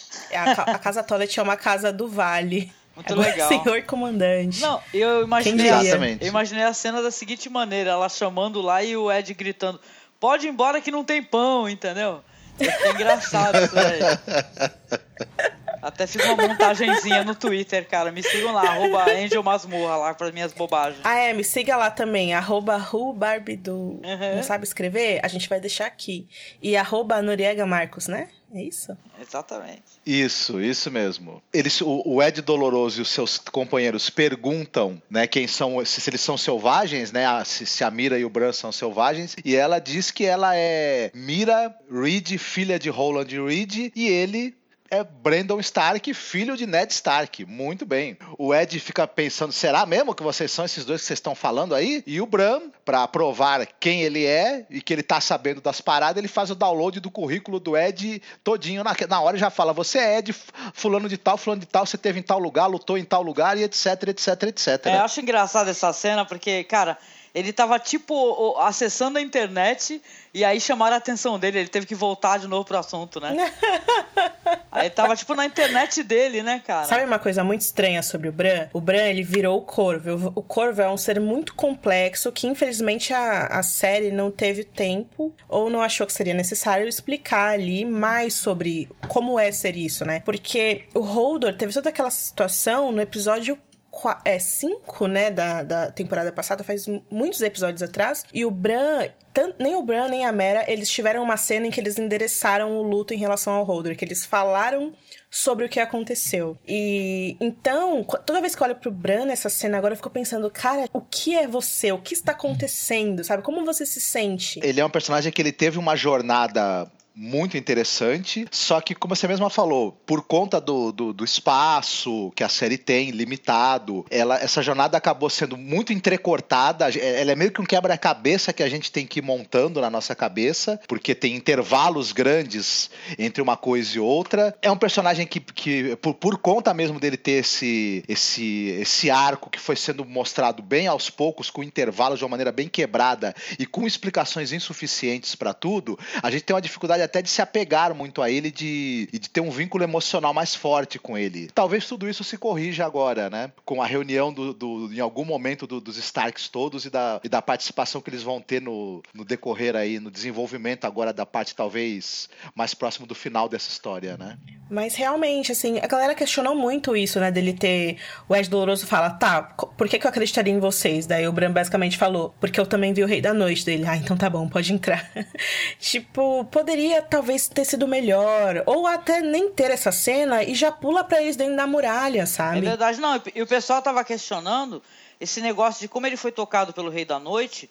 é, se Ah, de é. alguma maneira ele entrar na muralha é algo que des- desestabilizaria a muralha, né, essa proteção mágica que ela possui. E, é, no ano deixaria... passado a gente falou Isso, que era o bilhete único, né? Exatamente, deixaria o bilhete único do Rei da Noite. Exatamente, daria- deixaria suscetível para o Rei da Noite. Isso né? cai muito com o que o Arquimestre Eberrose fala pro, pro Sam lá na cidadela, né? A gente já comenta isso. Mas ele falou que a muralha não vai cair, não. Mas o que sabe ele da vida lá, né? Só sujando a latrina pro Sam limpar. Só, só nerdão lá nos livros lá e tal, dissecando cadáver. É. Ele acha que porque ele é professor em Hogwarts ele sabe tudo? Tá, não, Porra, não ele, sabe tudo, não. Ele não tava nem disfarçado de poltrona, cara. Puta decepção, cara, quando ele apareceu. Ah, eu gostei da Mira, coitada, parar de ficar puxando ele, cara. Gente, Na hora que eu vi alguém pegando, eu falar. falei, caraca, eu não acredito, aleluia! Nossa, a Ellie Kendrick, essa atriz, gente, ela amadureceu muito, ela tá um pouco diferente e a maneira de pesar que ela, que ela olhava, E assim... ela tem uma expressão muito concentrada. é, ela é uma boa atriz mesmo. Aham. Agora, uma coisa que eu questionei muito quando saíram todos os. Todos os, né? Só saíram dois é, trailers da temporada. É estranho como o pai dela não procurou ela até agora, né? Nem pra ir até o Interfell e falar: gente, alguém viu minha filha, meu filho? Claro que não, É, né? Ele sabe é. quem é a mãe do Jon Snow. E aí os caras não querem que ele apareça antes, mas. É. Porra, aparece logo, cara. Tomara que apareça. De qualquer maneira, eu gostei do Ed Doloroso ser o Lorde Comandante agora. Eu achei legal. É, sabe o que é muito engraçado? Sempre nessas situações de muralha, os patrulheiros são sempre figurantes, são sempre pessoas novas. Mesmo que, tipo, morram todos e só sobram dois, aí na cena seguinte é outros caras. São outros dois, é verdade, é verdade. Vamos lá, então, falar um pouco de Winterfell. No salão comunal do castelo, todos se reúnem. O rei do norte, Jon Snow, começa os trabalhos pedindo para que todos os mestres busquem em seus livros registros e informações sobre a obsidiana. Ele enfatiza que a obsidiana é agora mais valiosa do que o ouro devido à ameaça dos White Walkers. E é preciso achar obsidiana, minar, fazer armas. Porra, cara, é só dra Dragonstone, ó, Pedra do Dragão. Ah, meu Deus do céu. Bom, deixa pra lá. Aí o John, ele ordena que seus juramentados reúnam todos os homens e rapazes de 10 a 60 anos e que estejam em boas condições físicas, a fim de treiná-los e equipá-los para a guerra. Mas o número de guerreiros não irá bastar. Então ele também ordena que mulheres e garotas sejam treinadas. E quando o Robert Glover ele questiona o desejo de John de agregar mulheres, né, falando assim, porra, vai botar uma espada na mão da minha neta? Pois é. Aí ele fala assim, ah, aparece Lady Liana, sim, ela, a Lianinha do mal, nossa querida Liana Mormon, ela se levanta irritada e ela observa que mulheres não precisam e não devem passar pelo inverno tricotando e esperando. Eu, eu gostaria de passar pelo inverno tricotando e esperando, mas na verdade eu sou obrigado a lutar, também tenho que trabalhar todo dia. Bom, mas eu queria ficar tricotando em casa, de acho. Bom, aí ele tenta se desculpar, mas a Liana fala mais alto e dizendo que não precisa de permissão dele para defender o norte. E o salão ele explode, né? Impro- O Aprovação. Robert Glover, ele é o personagem que é tipo aquela pessoa que sempre tá no rolê, que sempre fala bosta e alguém sempre fala, cala a ele- boca, ele sabe? é o Joselito sem noção, né? E tal, ele fica falando merda, né? E tal, tu fala, caraca, cala a boca, o Roberto, né? E tal, né? Roberto. Aí o, o- aí o Davos, a Brienne, a Sansa olham pra Liana orgulhosa, né? E a gente aqui, né? A gente lá no Twitter, uhul, lacrou, fechou poderosa, né? Gritando no Twitter. Aí a... Amiga, eu vou, eu vou confessar, eu, eu não gosto da Liana. Não me odeia. Eu vou, eu vou tentar falar o porquê, mas enfim, continua aí. Não, ela é foda. Bom, aí o, o John, ele diz que a muralha precisa ser protegida e que ela não é bem guarnecida há séculos. Para isso, John sugere que os selvagens ocupem os castelos da muralha, já que ele não é o rei do povo livre. E todos precisam permanecer firmes para sobreviver ao inverno. E o rei sugere que Tormund leve os selvagens para a Atalaia leste do mar. E o Tormund se gaba, dizendo que agora os selvagens são a patrulha da noite. Adorei isso, cara. Ele se levantando. Agora a gente é a patrulha da noite, porra. Entendeu? Gostei disso. Aí deixa parte dos lords meio, né, acuados, né? E o Tormund é muito foda, eu fico torcendo por ele, é doidado. Aí o John, ele se lembra é, que no caso dos Walkers, é, caso os Walkers atravessem a muralha, os primeiros castelos no caminho são é, o Carhold e a Última Lareira. Aí nós vemos a Sansa Stark tentando persuadir seu irmão a tirar os Ambers e os Castarks dos seus lares, como castigo por se voltarem contra os Starks. No entanto, o John defende o perdão e insiste que as crianças não serão punidas pelos crimes de seus pais. Isso aí, sabe o que, que é? Isso aí é, é, de novo a conversa entre o Robert e o Ned. O Robert falando, vamos matar aquela Daenerys. Daí o Ned falando, não senhor. Daí, sabe, é Não, eu coisa. acho. Sabe o que, que eu acho disso daí? Eu acho que foi uma puta de uma falha. É, independente de qualquer discussão que gere, de John e Sansa, que isso daí não se fala nunca na frente de outras pessoas. É, é, lideranças, elas não podem ficar é, discordando uma da outra na frente das pessoas. Pô, esse pessoal, não- esse pessoal não assistiu o Poderoso Chefão, cacete, entendeu? Não pode, cara. Tem que discordar é em isso aí, particular, na- entendeu? na- Tem que chegar lá na certeza, né? Mas, né? Continuando, continuando. Mas, amiga, você quer. ah, Em Porto Real, isso tinha direto, cara. O Tywin falava as coisas, o jovem falava outra, aí o Tywin Então, falava, é- batia é- no jovem, mudava ele É dele. tudo pessoal que não assistiu Poderoso Chefão e não sabe a merda que dá quando tu mostra discordância em, em, em linha de poder, assim, de reis e tal. Tem que ser tudo só na, no pequeno conselho, entendeu? Não pode ficar na frente dos outros, de vassalos, é, discordando, não, né? O John deveria. Eu entendo o seu ponto. Tipo assim, o John ele deveria ter unido Davos, Sansa, sabe? Tormund, o Robert Glover, a Lianinha e falar só eles. Aí depois traz Exata- pra galera, né? Exatamente, já com o negócio definido, né? Mas vamos lá, vamos lá. Aí, o, apesar da insistência é, contínua da Sansa, o John ele insiste que é na sua decisão, né? Lembrando sobre os ensinamentos do Ned, sobre execução, que o homem que dá a sentença maneja a espada. E ele convoca o Ned Amber e a Alice Karstark para reafirmar sua lealdade à casa Stark. Eles se ajoelham diante do rei John e o John diz que os erros do passado não importam mais. E o Peter Baelish, né, observa esse processo com um sorriso. Ele está gostando da discordância, né? Eu, na hora que os jovenzinhos levantaram, eu pensei que eles levantaram falando, caralho, caralho, vai dar merda, vai dar merda. Sabe aquela cara de puta, uma, uma cara de alarme, Agora, né? isso é, isso é muito interessante, né? Essa, essa dualidade entre John e Sansa. É, tem várias coisas sobre isso que eu quero falar, Angélica. Eu sinto que se você for à frente, essas coisas podem se perder. Primeiro, eu gostaria de falar sobre a Liana. Que eu sei que todo mundo ama ela. E eu acho essa atriz, gente, a coisa mais doce, fofa e querida. E eu quero que ela trabalhe muito e ganhe papéis incríveis e emocione muito a gente aí por muito, muito tempo. Porque ela é realmente uma atriz fenomenal. Especificamente sobre a Liana, eles falam que a cena que ela elege o John não era pra ter sido ela a falar, ia ser o Manderly, que era aquele senhor gordinho e tal.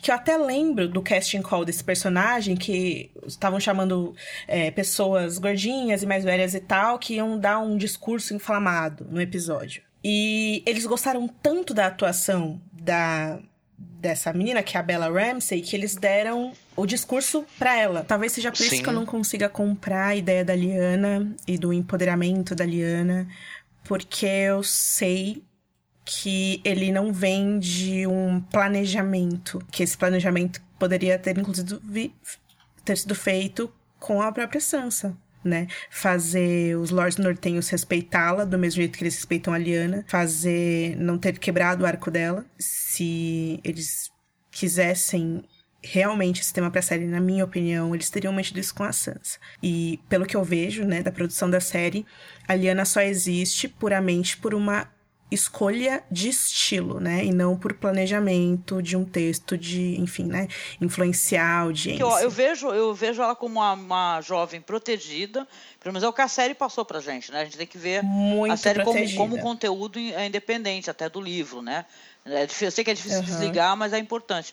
Ela parece protegida em ter uma casa que está salvaguardada, de certa maneira, ao ponto de alguém pedir, ter que pedir ajuda para ela, né? Então ela tem poder, né?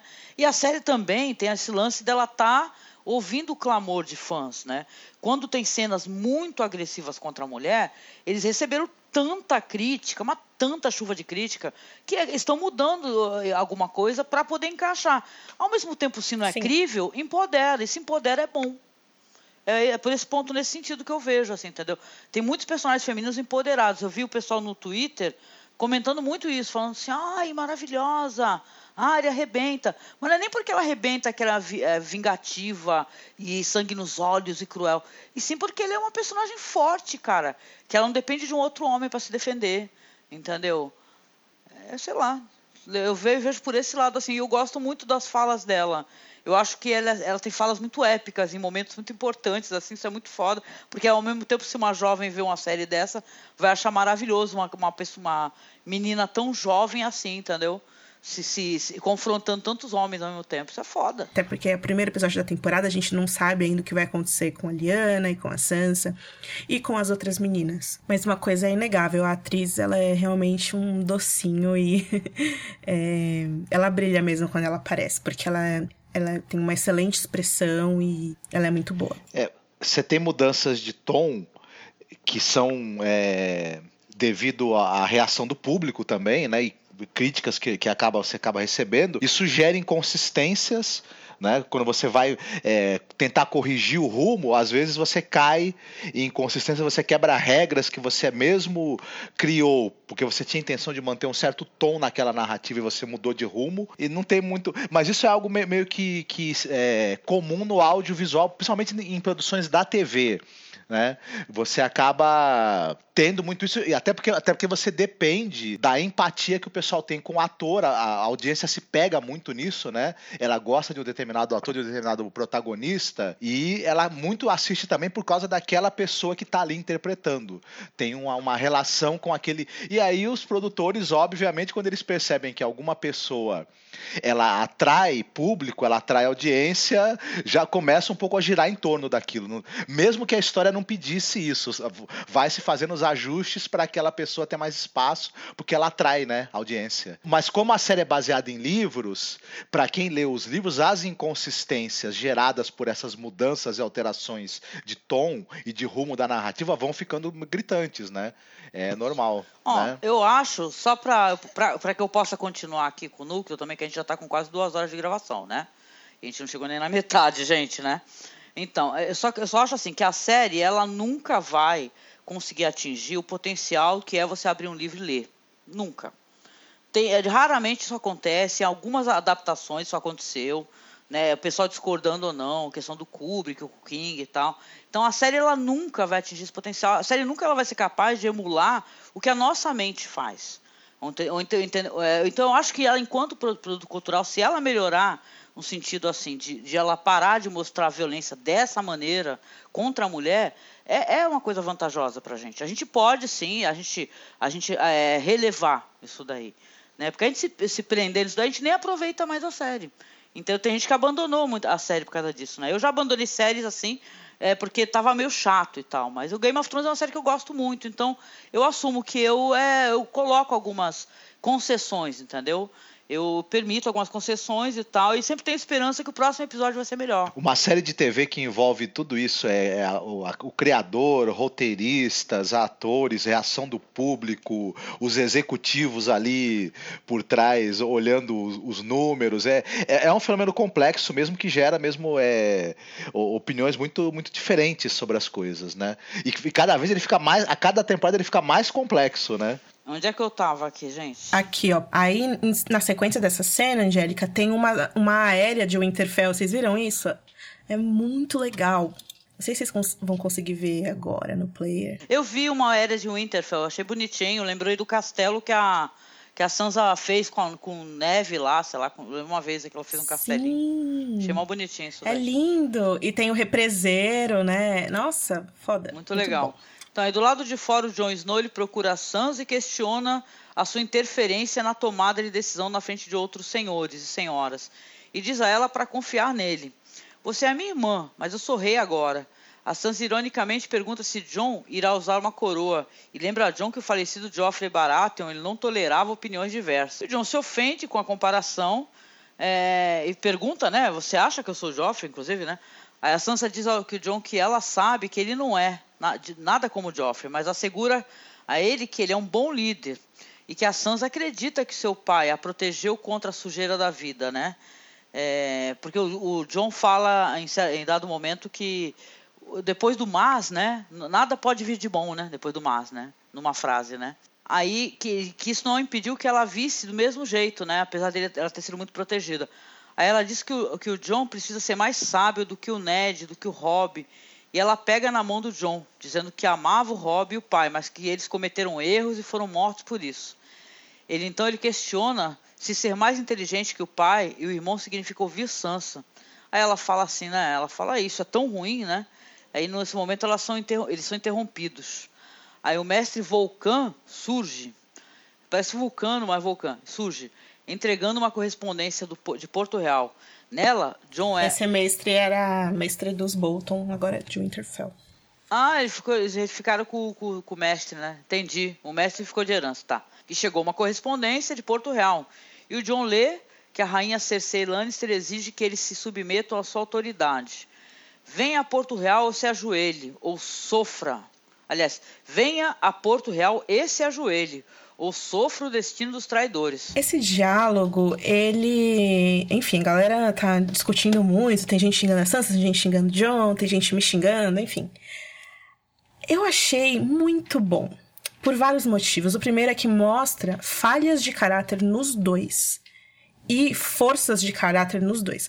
A cena da sala do.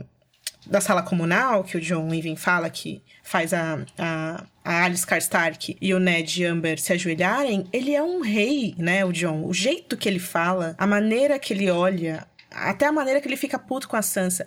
Ele não é o John que a gente estava acostumado é outro John. O John comandante não era daquele jeito. Aliás, o John comandante ele tinha que lidar com outras pessoas que eram completamente diferentes daquelas senhores lords, né, mulheres. Na patrulha só tinha homem. E a Sansa também, ela tá diferente. A atriz tá com uma peruca que ficou um pouco esquisito, mas é outra série mesmo, Game of Thrones, assim. E no, no sentido de que eu tô falando de que, assim, são falhas e fraquezas e pontos fortes, os dois se mostram um pouco imaturos, assim. Né? Ele fala, ah, você acha que eu sou o Joffrey? É, e aí ele fala, ah, então quer dizer que para ser inteligente eu tenho que, que, escutar você? Ele fala assim pra Sansa. É o tipo de coisa que as pessoas, muitas pessoas acham que, como eu posso dizer, que um ou o outro é uma pessoa horrível, mas irmãos falam assim. Uhum. Isso é verdadeiro, Isso que sabe? eu ia falar. Tem essa, essa imaturidade entre irmãos e até bem mais velhos, viu? É, tem isso. Ah, é, pô, mas tu acha não sei o que lá? É, mas tu pegou meu pão, é o último pão que tinha, é nesse nível, entendeu? Não é. A galera ficou chocada porque a Sansa disse que aprendeu muito com a Cersei. Nossa, que absurdo, aquela mulher é um monstro. Mas ninguém parou para pensar que o Jon Snow é incrível como não importa o que aconteça, qualquer conselho que a Sansa dê para ele é cocô, né? E isso antes da Sansa falar absurdos. Além disso, ele parece verdadeiro para mim porque é engraçado como as pessoas, elas muitas das pessoas que criticaram esse, esse diálogo elas só viram a parte que elas quiseram ver, sabe? O Jon Snow é rei, foi, foi senhor comandante, morreu, voltou, lutou uma grandiosa batalha, viu coisas inimagináveis do lado de lá, para lá da muralha, mas ele mostra nesse diálogo as fraquezas dele, as fragilidades, coisas que a gente raramente vê de verdade no John eu acho que é uma imaturidade que ele tem em relação à irmã que é bem real e, e, eu achei isso legal. É difícil você escrever um diálogo entre duas pessoas que se amam, mas que estão tendo discordâncias e onde há um ponto ali de, de até de possível ruptura. É, é, é, difícil mesmo escrever um diálogo desse em que, em que, a, em que as pessoas mantenham suas posições, discordem, é, se façam acusações mutuamente, mas você ainda perceba que há, que há um amor subjacente a tudo isso. E uma aceitação também. É, é legal mesmo. Os atores também estiveram muito bem nesse momento. E quanto ao Mindinho, é, é aquele escroque de sempre, né? Mas eu, eu sinto cada vez mais um, um desejo muito claro da Sansa de algum momento ter uma, uma desforra verdadeira contra ele. Eu acho que ela tá cozinhando alguma coisa em algum momento para fazer ele pagar pelo que, ela, pelo, pelo que ele fez ah, a ela. Bem lembrado. Teve alguém nos comentários do Game of Thrones BR, desculpa, não vou lembrar seu nome nome. É, que escreveu assim: será que a Sansa não tá confrontando o John em frente com, com ideias estúpidas, tipo, vamos matar essas pessoas inocentes? É, de propósito pro Mendinho achar que ela tá. Que sabe o que, que ela que, tá fazendo, que, mas ela que tá pensando em outra coisa. ela, né, de certa maneira, e no final de contas ela. Você entendeu? Ela em off fica lá falando com o irmão com carinho e tal, né, dando força é... para ele. Legal isso daí, é. pensar isso, gostei. Ela já deixou claro nessa cena que ela não tá mais afim da manipulação do Mindinho, porque ela já falou pra ele, eu já sei o que você vai falar, você vai falar alguma coisa bem esperta, bem inteligente, tentar fazer minha cabeça, mas ela faz o seguinte, sai andando, vai, que eu tenho mais o que fazer. Isso foi uma atitude, e foi muito pontual isso dela com ele nessa cena. Pois né? é, e o Mindinho, ele é o vilão clássico, né? O, o cabelo dele é metade branco, metade preto, ele tá todo um estilo bizarro. Não, ele eu só acho faltava bonito, ter assim. aqueles bigodinhos finos, ele ficasse mexendo no bigodinho, sabe? Aí ia ficar perfeito, ia, ia amarrar uma donzela do, no trilho do trem, cara. É o Dick vigarista com o bigode aparado, o Mindinho. É. Agora, adorável. É, esse é o tipo de coisa que as pessoas vão falar. Como você não gosta da Liana, mas você gosta disso? E, gente, eu gosto. Tormund de Brienne. Eu acho muito fofo. Desculpa. E ele fica cortejando ela, tipo, ah, É. você luta bem, não sei o quê. Eu gosto, gente. Ah, eu acho muito E é engraçado fofo. que. É, chega a ser engraçado mesmo, é uma coisa assim que é um comic relief, né? Porque é, é um momento. é, tem muita tensão na série, né? Mas no momento em que ele tá olhando pra ela e ela, tipo, perde ali a concentração na, na luta, é engraçado, né? Que você vê que ele Meu. querendo ou não, ele mexe com ela um pouquinho, né? Nem que seja de ficar olhando pra ela, né? E sorrindo. Cada né? vez que ele olha pra ela, ela perde a concentração e perde uns 2 quilos também com as secadas dele, né? Que horror. Enfim. Vocês acham que é machista pensar, tipo, ah, esse selvajão Não, vai bom, tomara que ele não, que as pessoas não pensem assim, que na verdade ele pode até tentar cortejar o seu, eh, quem sabe eh, ter que se eh, aparar algumas arestas da personalidade selvagem dele para ser mais elegante, né?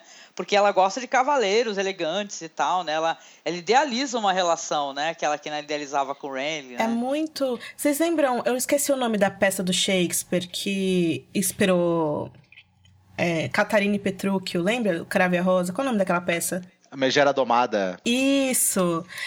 É, Sabe, eu não queria sugerir isso, sabe? Eu só acho que eles mereciam ser felizes. É, e eu acho também que ela nunca vai ser domada. Se um dia eles ficarem juntos, é, quando tiver alguma briga, quem vai tomar dois tapas na orelha e dormir na varanda é ele. Pode ter certeza. ela pode ter o interesse romântico, até, ah, desde que ele não determine o destino dela e as escolhas dela, que já não determina. Ela é uma pessoa muito decidida é, em manter sua honra como cavaleiro. Com certeza. Gente, sim, pegue, pegue o seu cão de caça e vamos para algum lugar estranho entre as terras fluviais e o norte, um lugar que já está nevando.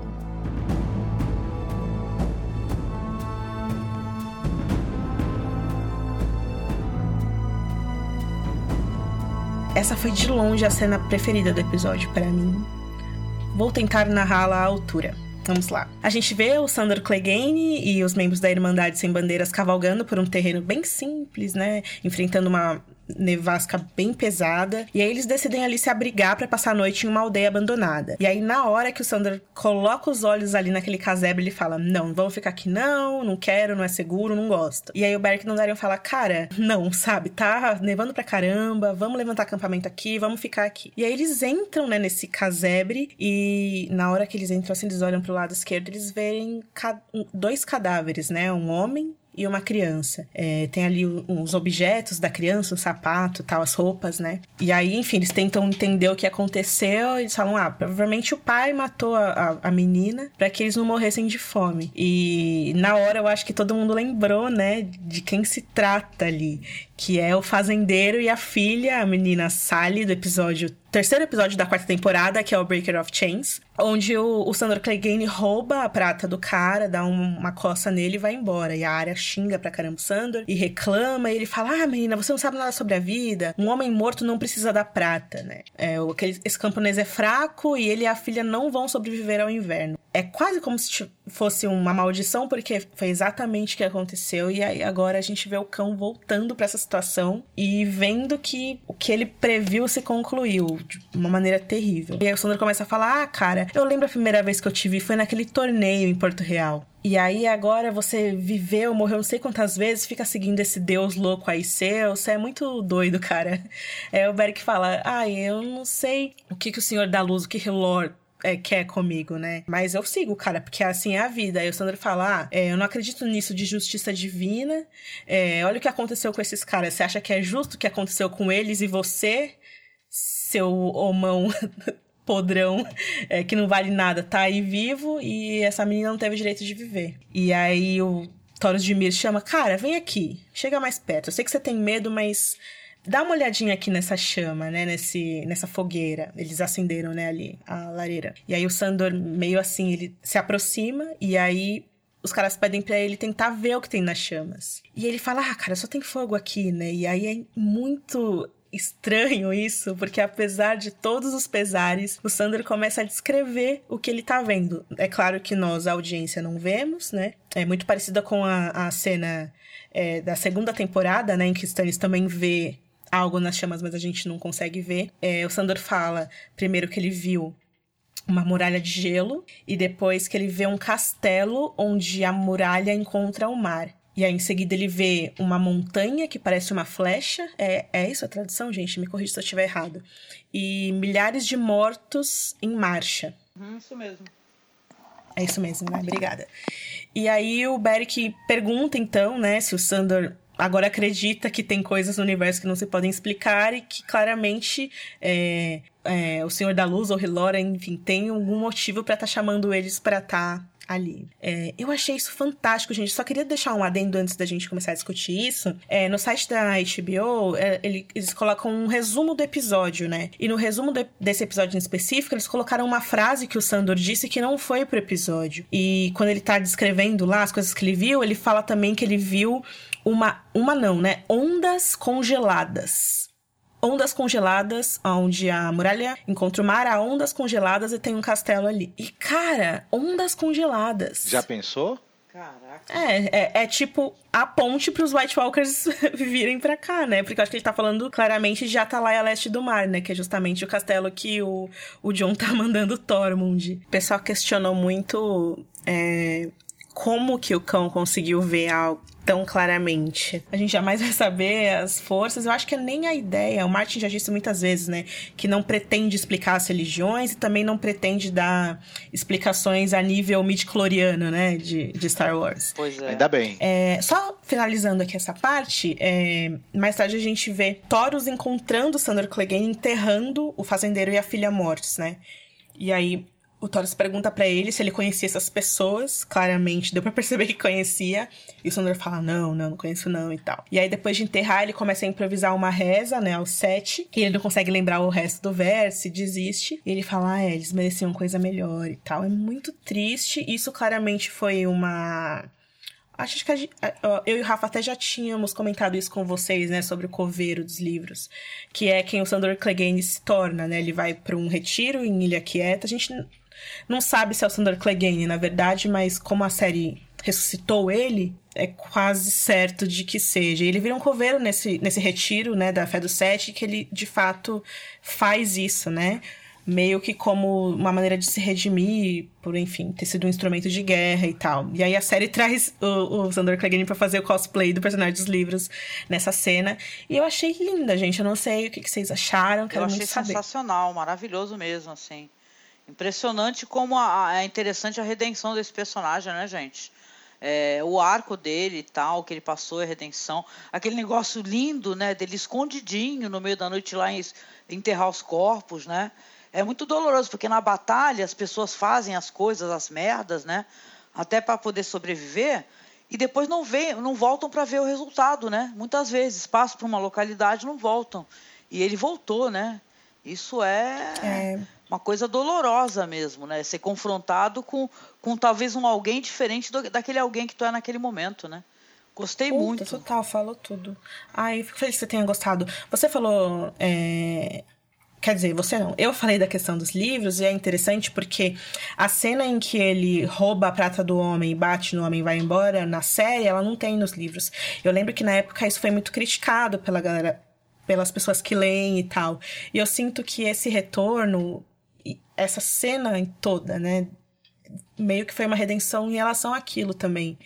É, achei muito bonito, gente. É muito triste, né? Porque o inverno é isso, sabe? Não sei se vocês concordam. O inverno é, são pessoas morrendo de fome. O, o inverno é você matar o seu familiar pra não ver ele morrendo de fome. Nossa, cara, que horror, sabe? E gostei que a série tomou esse tempo para também mostrar as pessoas reais de Westeros, né? Mais um camponês aí deu um, um, senso de humanidade, de, de verdadeira tragédia para toda essa história que na verdade a gente vê o que acontece com os poderosos, mas o camponês, a pessoa comum que está ali, que não tem muito como se defender, sofre muito com o desabastecimento de, de alimentos, água e outras coisas. Outra coisa interessante é que esse personagem, o Sandor, é, cada vez a gente descobre mais camadas nele. E é interessante o fato de que a história está fazendo isso com ele. Ele tem um arco muito bom, muito interessante. Ele é um personagem que ele é multidimensional e cada vez que ele aparece camadas vão sendo acrescentadas, você vai descobrindo que tem muita humanidade dentro dele, debaixo daquela, daquela couraça que ele tem de, de violência, de dureza, de aspereza, tem um, um coração humano ali muito machucado, né? É, parte dessa couraça dele é por conta de, de, de, tudo que ele sofreu também. Ele se tornou esse homem duro, e, mas ele é um personagem que tem uma, uma, uma, um caminho de volta, uma redenção interessante. E talvez com essa visão que ele teve, isso ainda também revele outras possibilidades ainda maiores dele nessa trama. Não, ele não retornou Sim. aí à toa, né? Não, e é interessante Sim. que a Melisandre também tinha visões no fogo, né? E parece que ele é melhorzinho nas visões dele, né? Mas eu acho que isso tá muito ligado ao fato de que o inverno chegou e a magia vai estar tá mais forte, sabe? Os dragões mais poderosos, os walkers. Os walkers, eles estão com muito mais, né? Aquela, eles trazem a tempestade, né? E os olhos muito mais azuis e tal. Sim. É interessante. E vou falar uma coisa sobre o elenco, cara. O Rory McCain como Cão de Caça, o Paul Kay como Taurus de Milho. Gente, o Paul Kay tem 52 anos. Eu achei incrível isso. tava lendo a Wikipedia dele hoje para gravar. É, e o Richard Dormer, que faz o, o, o Beric Dondarrion, ele tem aquela voz bem profunda. Né? Adoro, né? a voz ele dele é... é... maravilhosa, gutural. É legal isso, porque a casa Dondarrion, é... o escudo é um relâmpago roxo. E um dos apelidos do Beric é Senhor do Relâmpago. E eu adoro que o Senhor do Relâmpago tenha uma Putz, voz de trovão, eu, né? Eu pirei, cara. Muito legal mesmo, né? Eu lembro que a gente ficava brincando, que falava que parecia aquele personagem lá do Madagascar, lembra? O, o Beric ah, é. Dondarion, né? Com, com aquele tapa-olho, é. né? E, cara, como é, é interessante. E é engraçado que o cão, ele é um personagem que até mesmo é, você vê no processo de redenção, onde ele tá revendo muita coisa que ele já fez, é, ele é um cara muito marrento, isso é muito engraçado, né, também. Que ele fica chamando o cara de careca, aí vira pro outro e fala, é. porra, tanta gente melhor que você só você volta, desgraça, né? Acho engraçado isso, né? Ele é um, é um, é, é um bom, cara né? que ele fica ali reclamando, né? Eu não gosto de você, mas até que você não é ruim.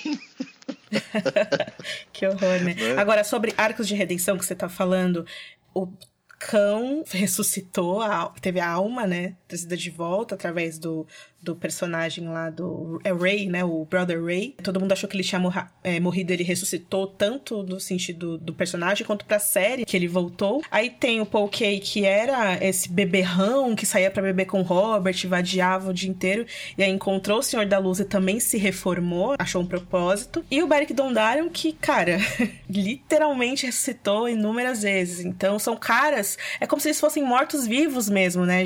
Em uma última jornada, assim, é Sim. é muito. Zumbis de fogo, né? Como tem os zumbis de gelo, tem os zumbis Sim. de fogo. Sim, sim.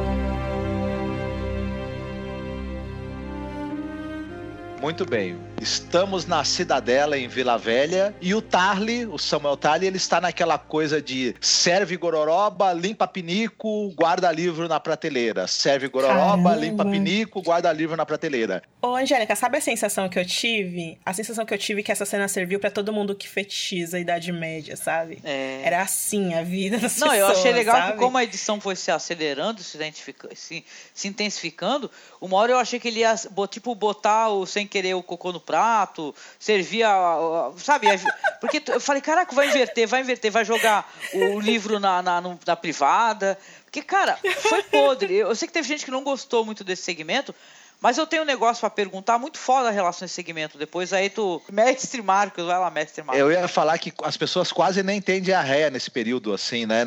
Nesses locais é. análogos à Idade Média. Então, lá em Papinico não é bom. Ai, que nojo, ai, que nojo. E ele está ali trabalhando feliz na biblioteca e percebe que na sessão ali que é separada por uma grade, a sessão que é restrita aos mestres, ele percebe um livro aberto ali, pode ser, pode, é algo que chama a atenção dele que ele está tá interessado em dar uma olhada. Logo quando ele olha ali entre as grades, tem um livro que tem as fases, né, é, fases lunares ou fase solar, que é bem o que ele quer saber, né, mais sobre, mais sobre as estações do ano, inverno e tudo mais. Cortamos para uma cena em que ele está assessorando o, o arquimestre Ebrose, vivido pelo Jim Broadbent, fazendo uma autópsia em alguém, e o Samuel está pesando os órgãos, e ele fala pro mestre que, olha, você sabe, sabe, né, que eu vi os White Walkers, eu estive ali e tudo mais, e eu gostaria de. Eu já falei pro senhor que o Exército dos Mortos está vindo aqui atrás da gente, e eu gostaria de ter o acesso ali aos conhecimentos que tem na, na seção da biblioteca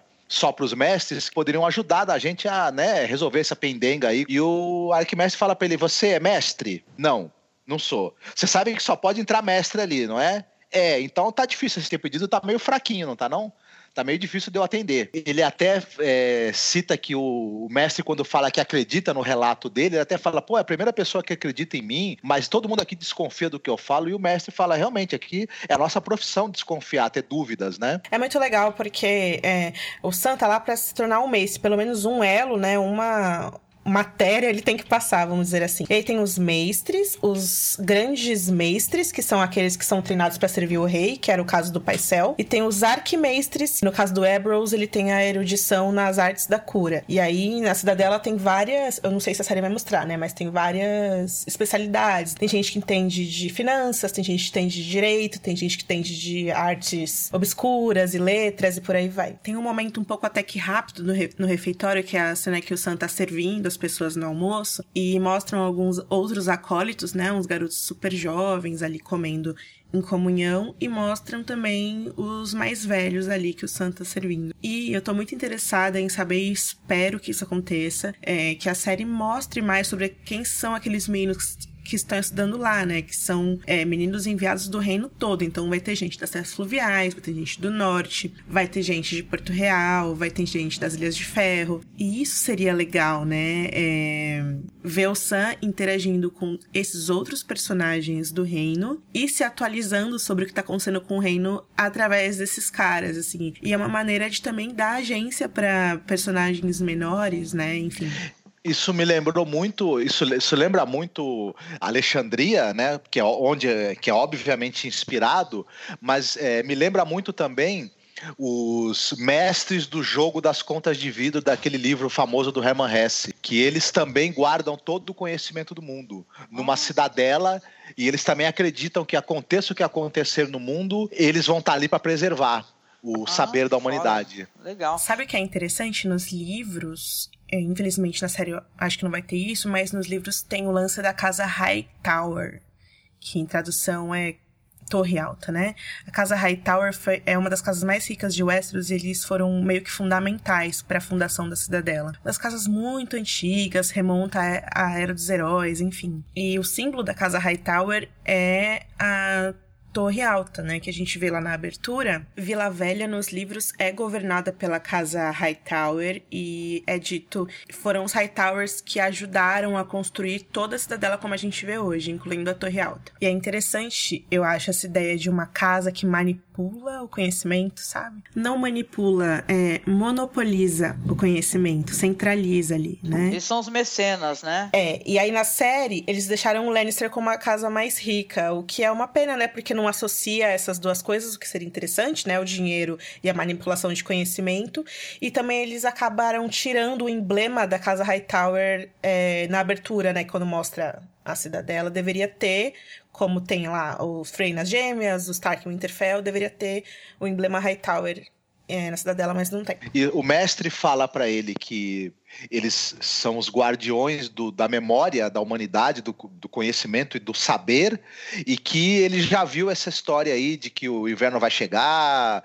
Ele não acredita que a muralha vai cair, o, me, o mestre não acredita que todo esse saber acumulado e que eles são representantes e guardiões vai, se, vai ser perdido. Enfim, ele não acredita que a humanidade vai, vai, vai deixar de existir, que ela vai ser destruída pela, pela, pela presença do inverno dos White Mas se isso acontecer, e pode acontecer, todo o conhecimento se perde junto com a humanidade que deixa de existir, né? Pois é.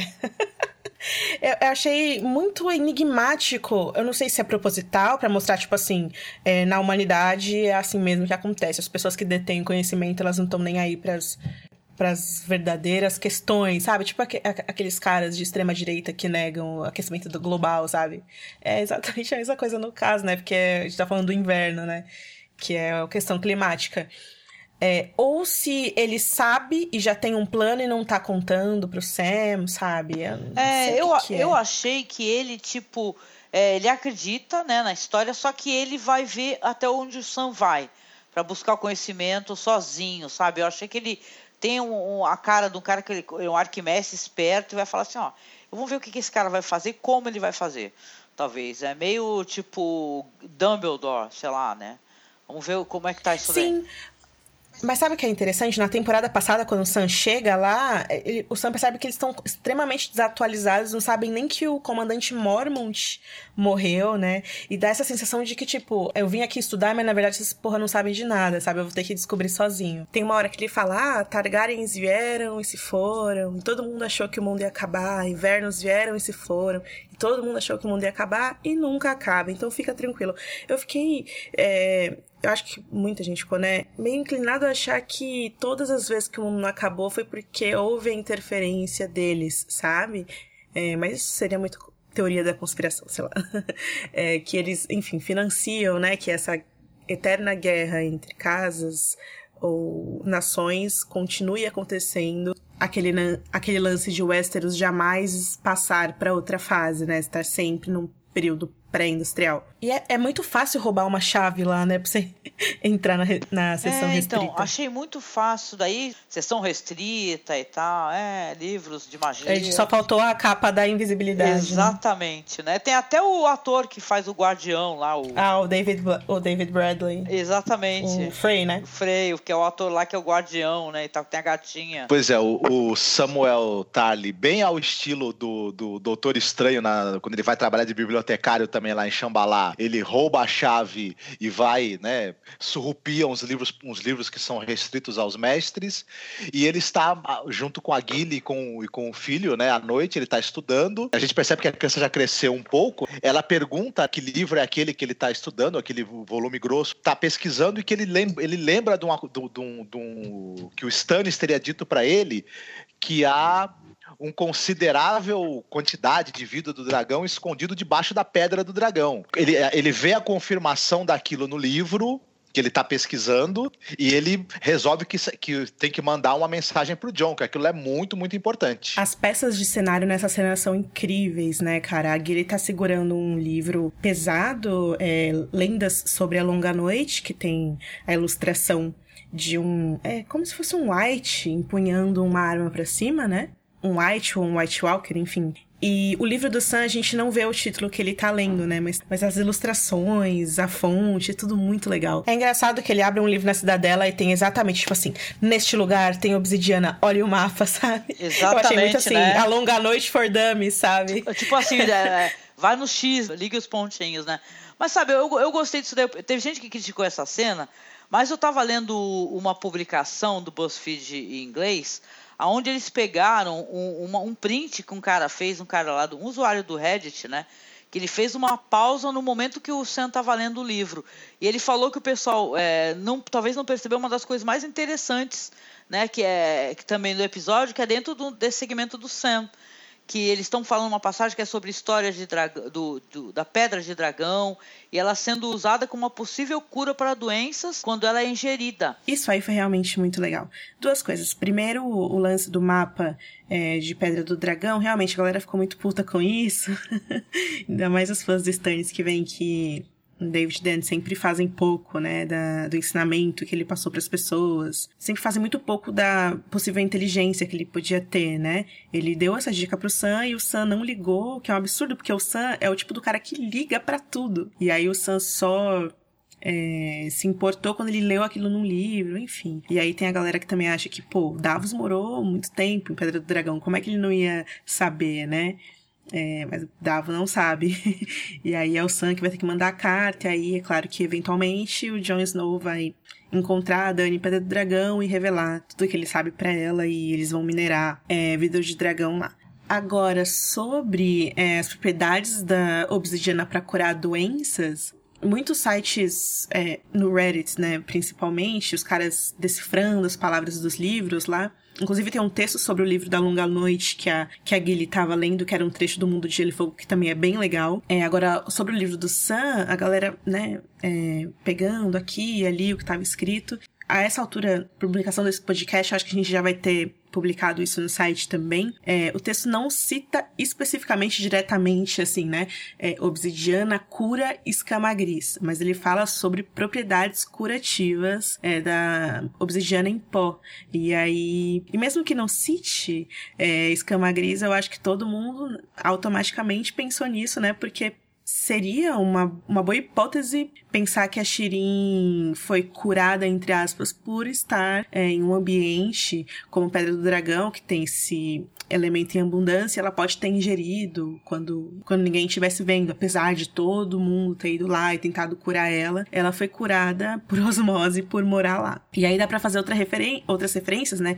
Porque na série de TV porque na série de TV teve a cena que o Jorah é, infectado e aí ele e o Tyrion passam por Valíria quando isso acontece. E Va Valíria é cheia de homens de pedra, as ruínas de Valíria são cheias de homens de pedra, sendo que é um lugar que não tem mais o fogo do dragão. Interessante isso. Exatamente. Não, e o Marcos não falou da cena, né? A gente até interrompeu você, Marcos, desculpe. É interessante porque o Jorah, se tu não pegar direitinho, é, é, pela voz, pela pergunta, óbvio, mas o que, que ele faz? Ele faz uma coisa assustadora, gente, que é pegar e tentar segurar a mão do menino. E é uma coisa altamente transmissível, que a doença, ela afeta também a, a, a se fosse a sanidade, né? É uma, uma mistura de doenças até, meio é, sifilítico também, que o sifilítico também ficava com problema de ataque, acho que de meio maluco, é, loucura, incoerência. Então, de qualquer maneira, é muito interessante e é uma esperança, né, gente? É, o George R. Martin já disse isso. Tem um vídeo de história e tradição também, que fala que quando a infecção atinge o cérebro, é, a pessoa fica insana mesmo. Quando isso acontece, ela já tá completamente transformada em um homem de pedra. E o George já tá quase lá. Você vê que ele já tá ficando meio doido, já tá querendo passar a doença. Então o Sam tem que correr aí com os estudos dele para ler finalmente o que eu acho que a internet descobriu antes que ele, é, que ele tem como curar o Jorah, né? Tem uma outra, um outro detalhe nos livros que eles estão lendo, tem uma daga e é um capítulo falando sobre armas e o aço valeriano. E aí todo mundo já sacou que essa adaga é muito parecida com a adaga do Mindinho. Alguém tentou matar o Bran com aquela adaga, lembra? Na primeira temporada? Sim. E essa adaga, ela é um big deal, assim, nos, nos livros. Essa adaga do Mindinho é feita de osso de dragão, é muito, muito bonita. E um detalhe interessante é que no começo do ano a Entertainment Weekly é, fez um editorial com o novo figurino de Game of Thrones e tal cada criança Stark teve uma capa. Né, nesse editorial, uma capa comemorativa de Game of Thrones. E na capa da área a gente consegue ver que ela tá com agulha e também com uma adaga muito parecido com a adaga do Mindinho. Que provavelmente um quer dizer que, é. de alguma maneira, é, espero que não muito previsível, essa arma é, vai ser, ainda nessa temporada, propriedade de Arya Stark. Mas a cena é, é de qualquer maneira, é, a direção de arte relacionada com esse núcleo aí, ela sempre matando a pau, né? Muito bonito.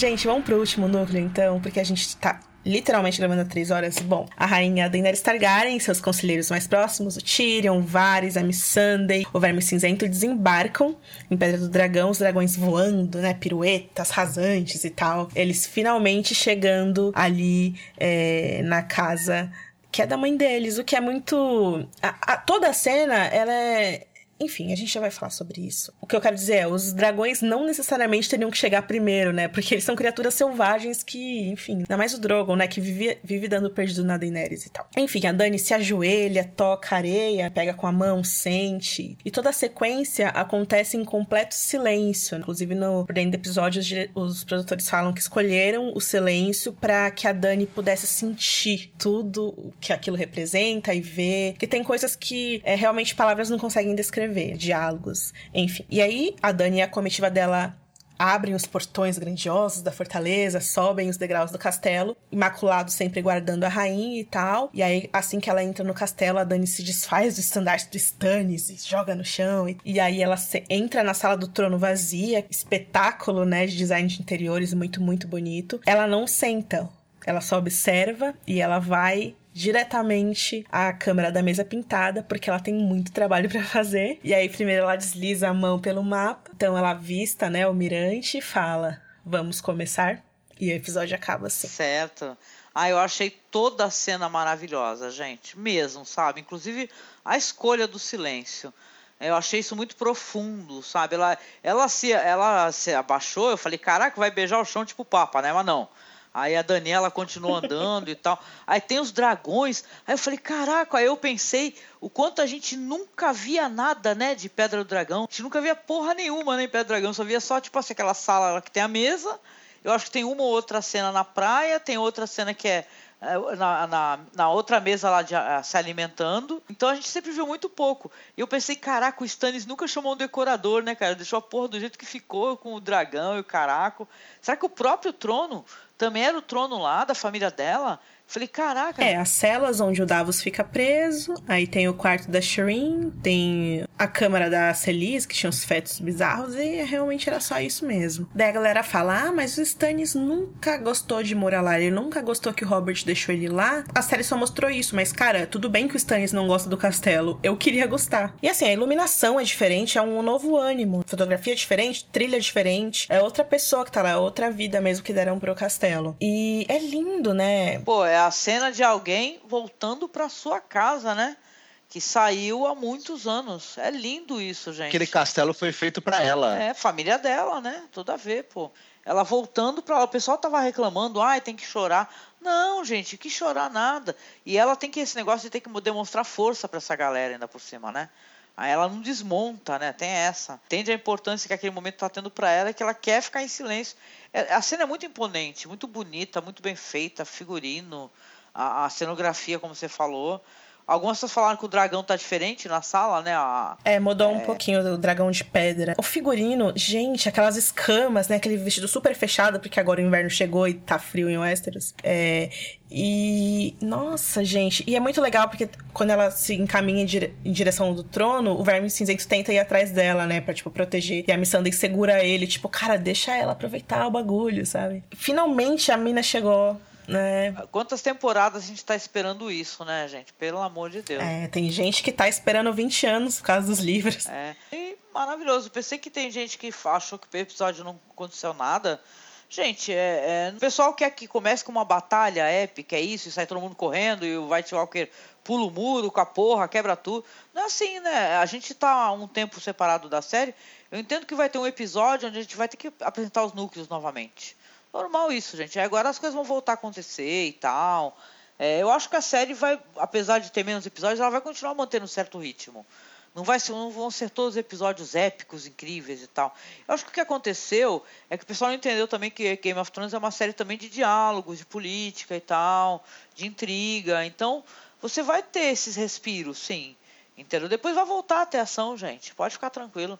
Foi um bom episódio, sim. Curti, Ana. Legal. Você quer dar uma nota, de repente, 10 Ed Sheerans? Ah, então. Se, se eu fosse dar uma nota pro episódio, com certeza eu daria 10 é, mesas é, maravilhosamente incrustadas e com muitos elementos para passar meus dedos. Legal, querida. Marcos, dá seu parecer e a sua nota. Ah, eu gostei também do episódio. O, o valor de produção da série continua altíssimo, muito bem resolvida visualmente. Parece que não aconteceu muita coisa, mas na verdade aconteceu tudo o que precisava para a gente se situar em, em que momento exatamente da história a gente está nesse recomeço, para onde as coisas estão apontando. Teve momentos, pelo menos dois momentos emocionantes para mim, muito, que foram com o, o cão e com, a, e com a Daenerys. Então eu daria oito cumbucas de gororoba. Gente, eu gostei muito do episódio. O problema para mim com Game of Thrones é depois, quando eu vou fazer a pauta do podcast, aí eu começo a ver uma coisa aqui ali. Mas eu vou considerar a minha primeira experiência assistindo, que eu fiquei deslumbrada e gostei muito, muito mesmo.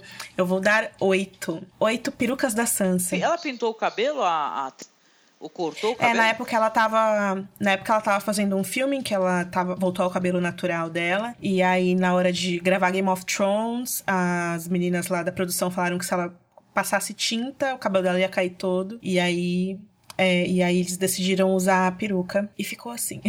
Gente, o episódio dessa semana fica por aqui. Gostaria de agradecer demais, Angélica e o Marcos. Muito, muito gostoso gravar e produzir esse conteúdo para vocês. O Rafa não tá aqui hoje porque ele teve um compromisso inadiável, mas na semana que vem ele volta. A gente sabe que vocês estão com saudade deles. Inclusive, ele vai fazer as resenhas, as análises escritas. Então, sai ainda essa semana, a gente divulga lá para vocês. Quero pedir pro ouvinte aqui do Game of Thrones BR para conhecer um projeto que a gente está começando há pouco tempo. E olha só, um projeto que nós começamos aqui, é, eu, eu, participando do Podcasters e fãs do Podcasters, que é, que é meu, da Clarissa, da Vilma, que é onde, onde a gente fala só sobre Outlander. Então, se você quiser conhecer um pouquinho sobre a série, sobre os atores, as atrizes, resenhas e tal, a gente vai ter episódios semanais também quando a, voltar a temporada, que vai voltar em setembro, né? Terceira temporada. Pô, por favor, apareça lá no, no, no Facebook, curta a nossa página que é Sacenax Brasil Podcast ou no blog lá que é o sacenaxbr.wordpress.com. Também tem o trabalho lá no Masmorra, né, que é um trabalho para divulgar o cinema alternativo. Apareça lá, a Ana deixa o link aí do Masmorra aí que o pessoal acho que já conhece, né? Muita gente eu agradeço vem da, do podcast para conhecer o nosso trabalho. Um beijo, muito obrigada. Foi um prazer imenso participar, gente. Entrem no iTunes e dê algumas estrelas pra gente. Eu sugeriria. Sugeriria, tá certo essa palavra? Acho que tá. É, cinco estrelas e um review, porque assim vocês ajudam a gente a ficar em destaque lá na home, mais pessoas conhecem nosso projeto e tal. Então é isso, um beijo enorme, siga a gente no Twitter. Até semana que vem com a cobertura do episódio Stormborn.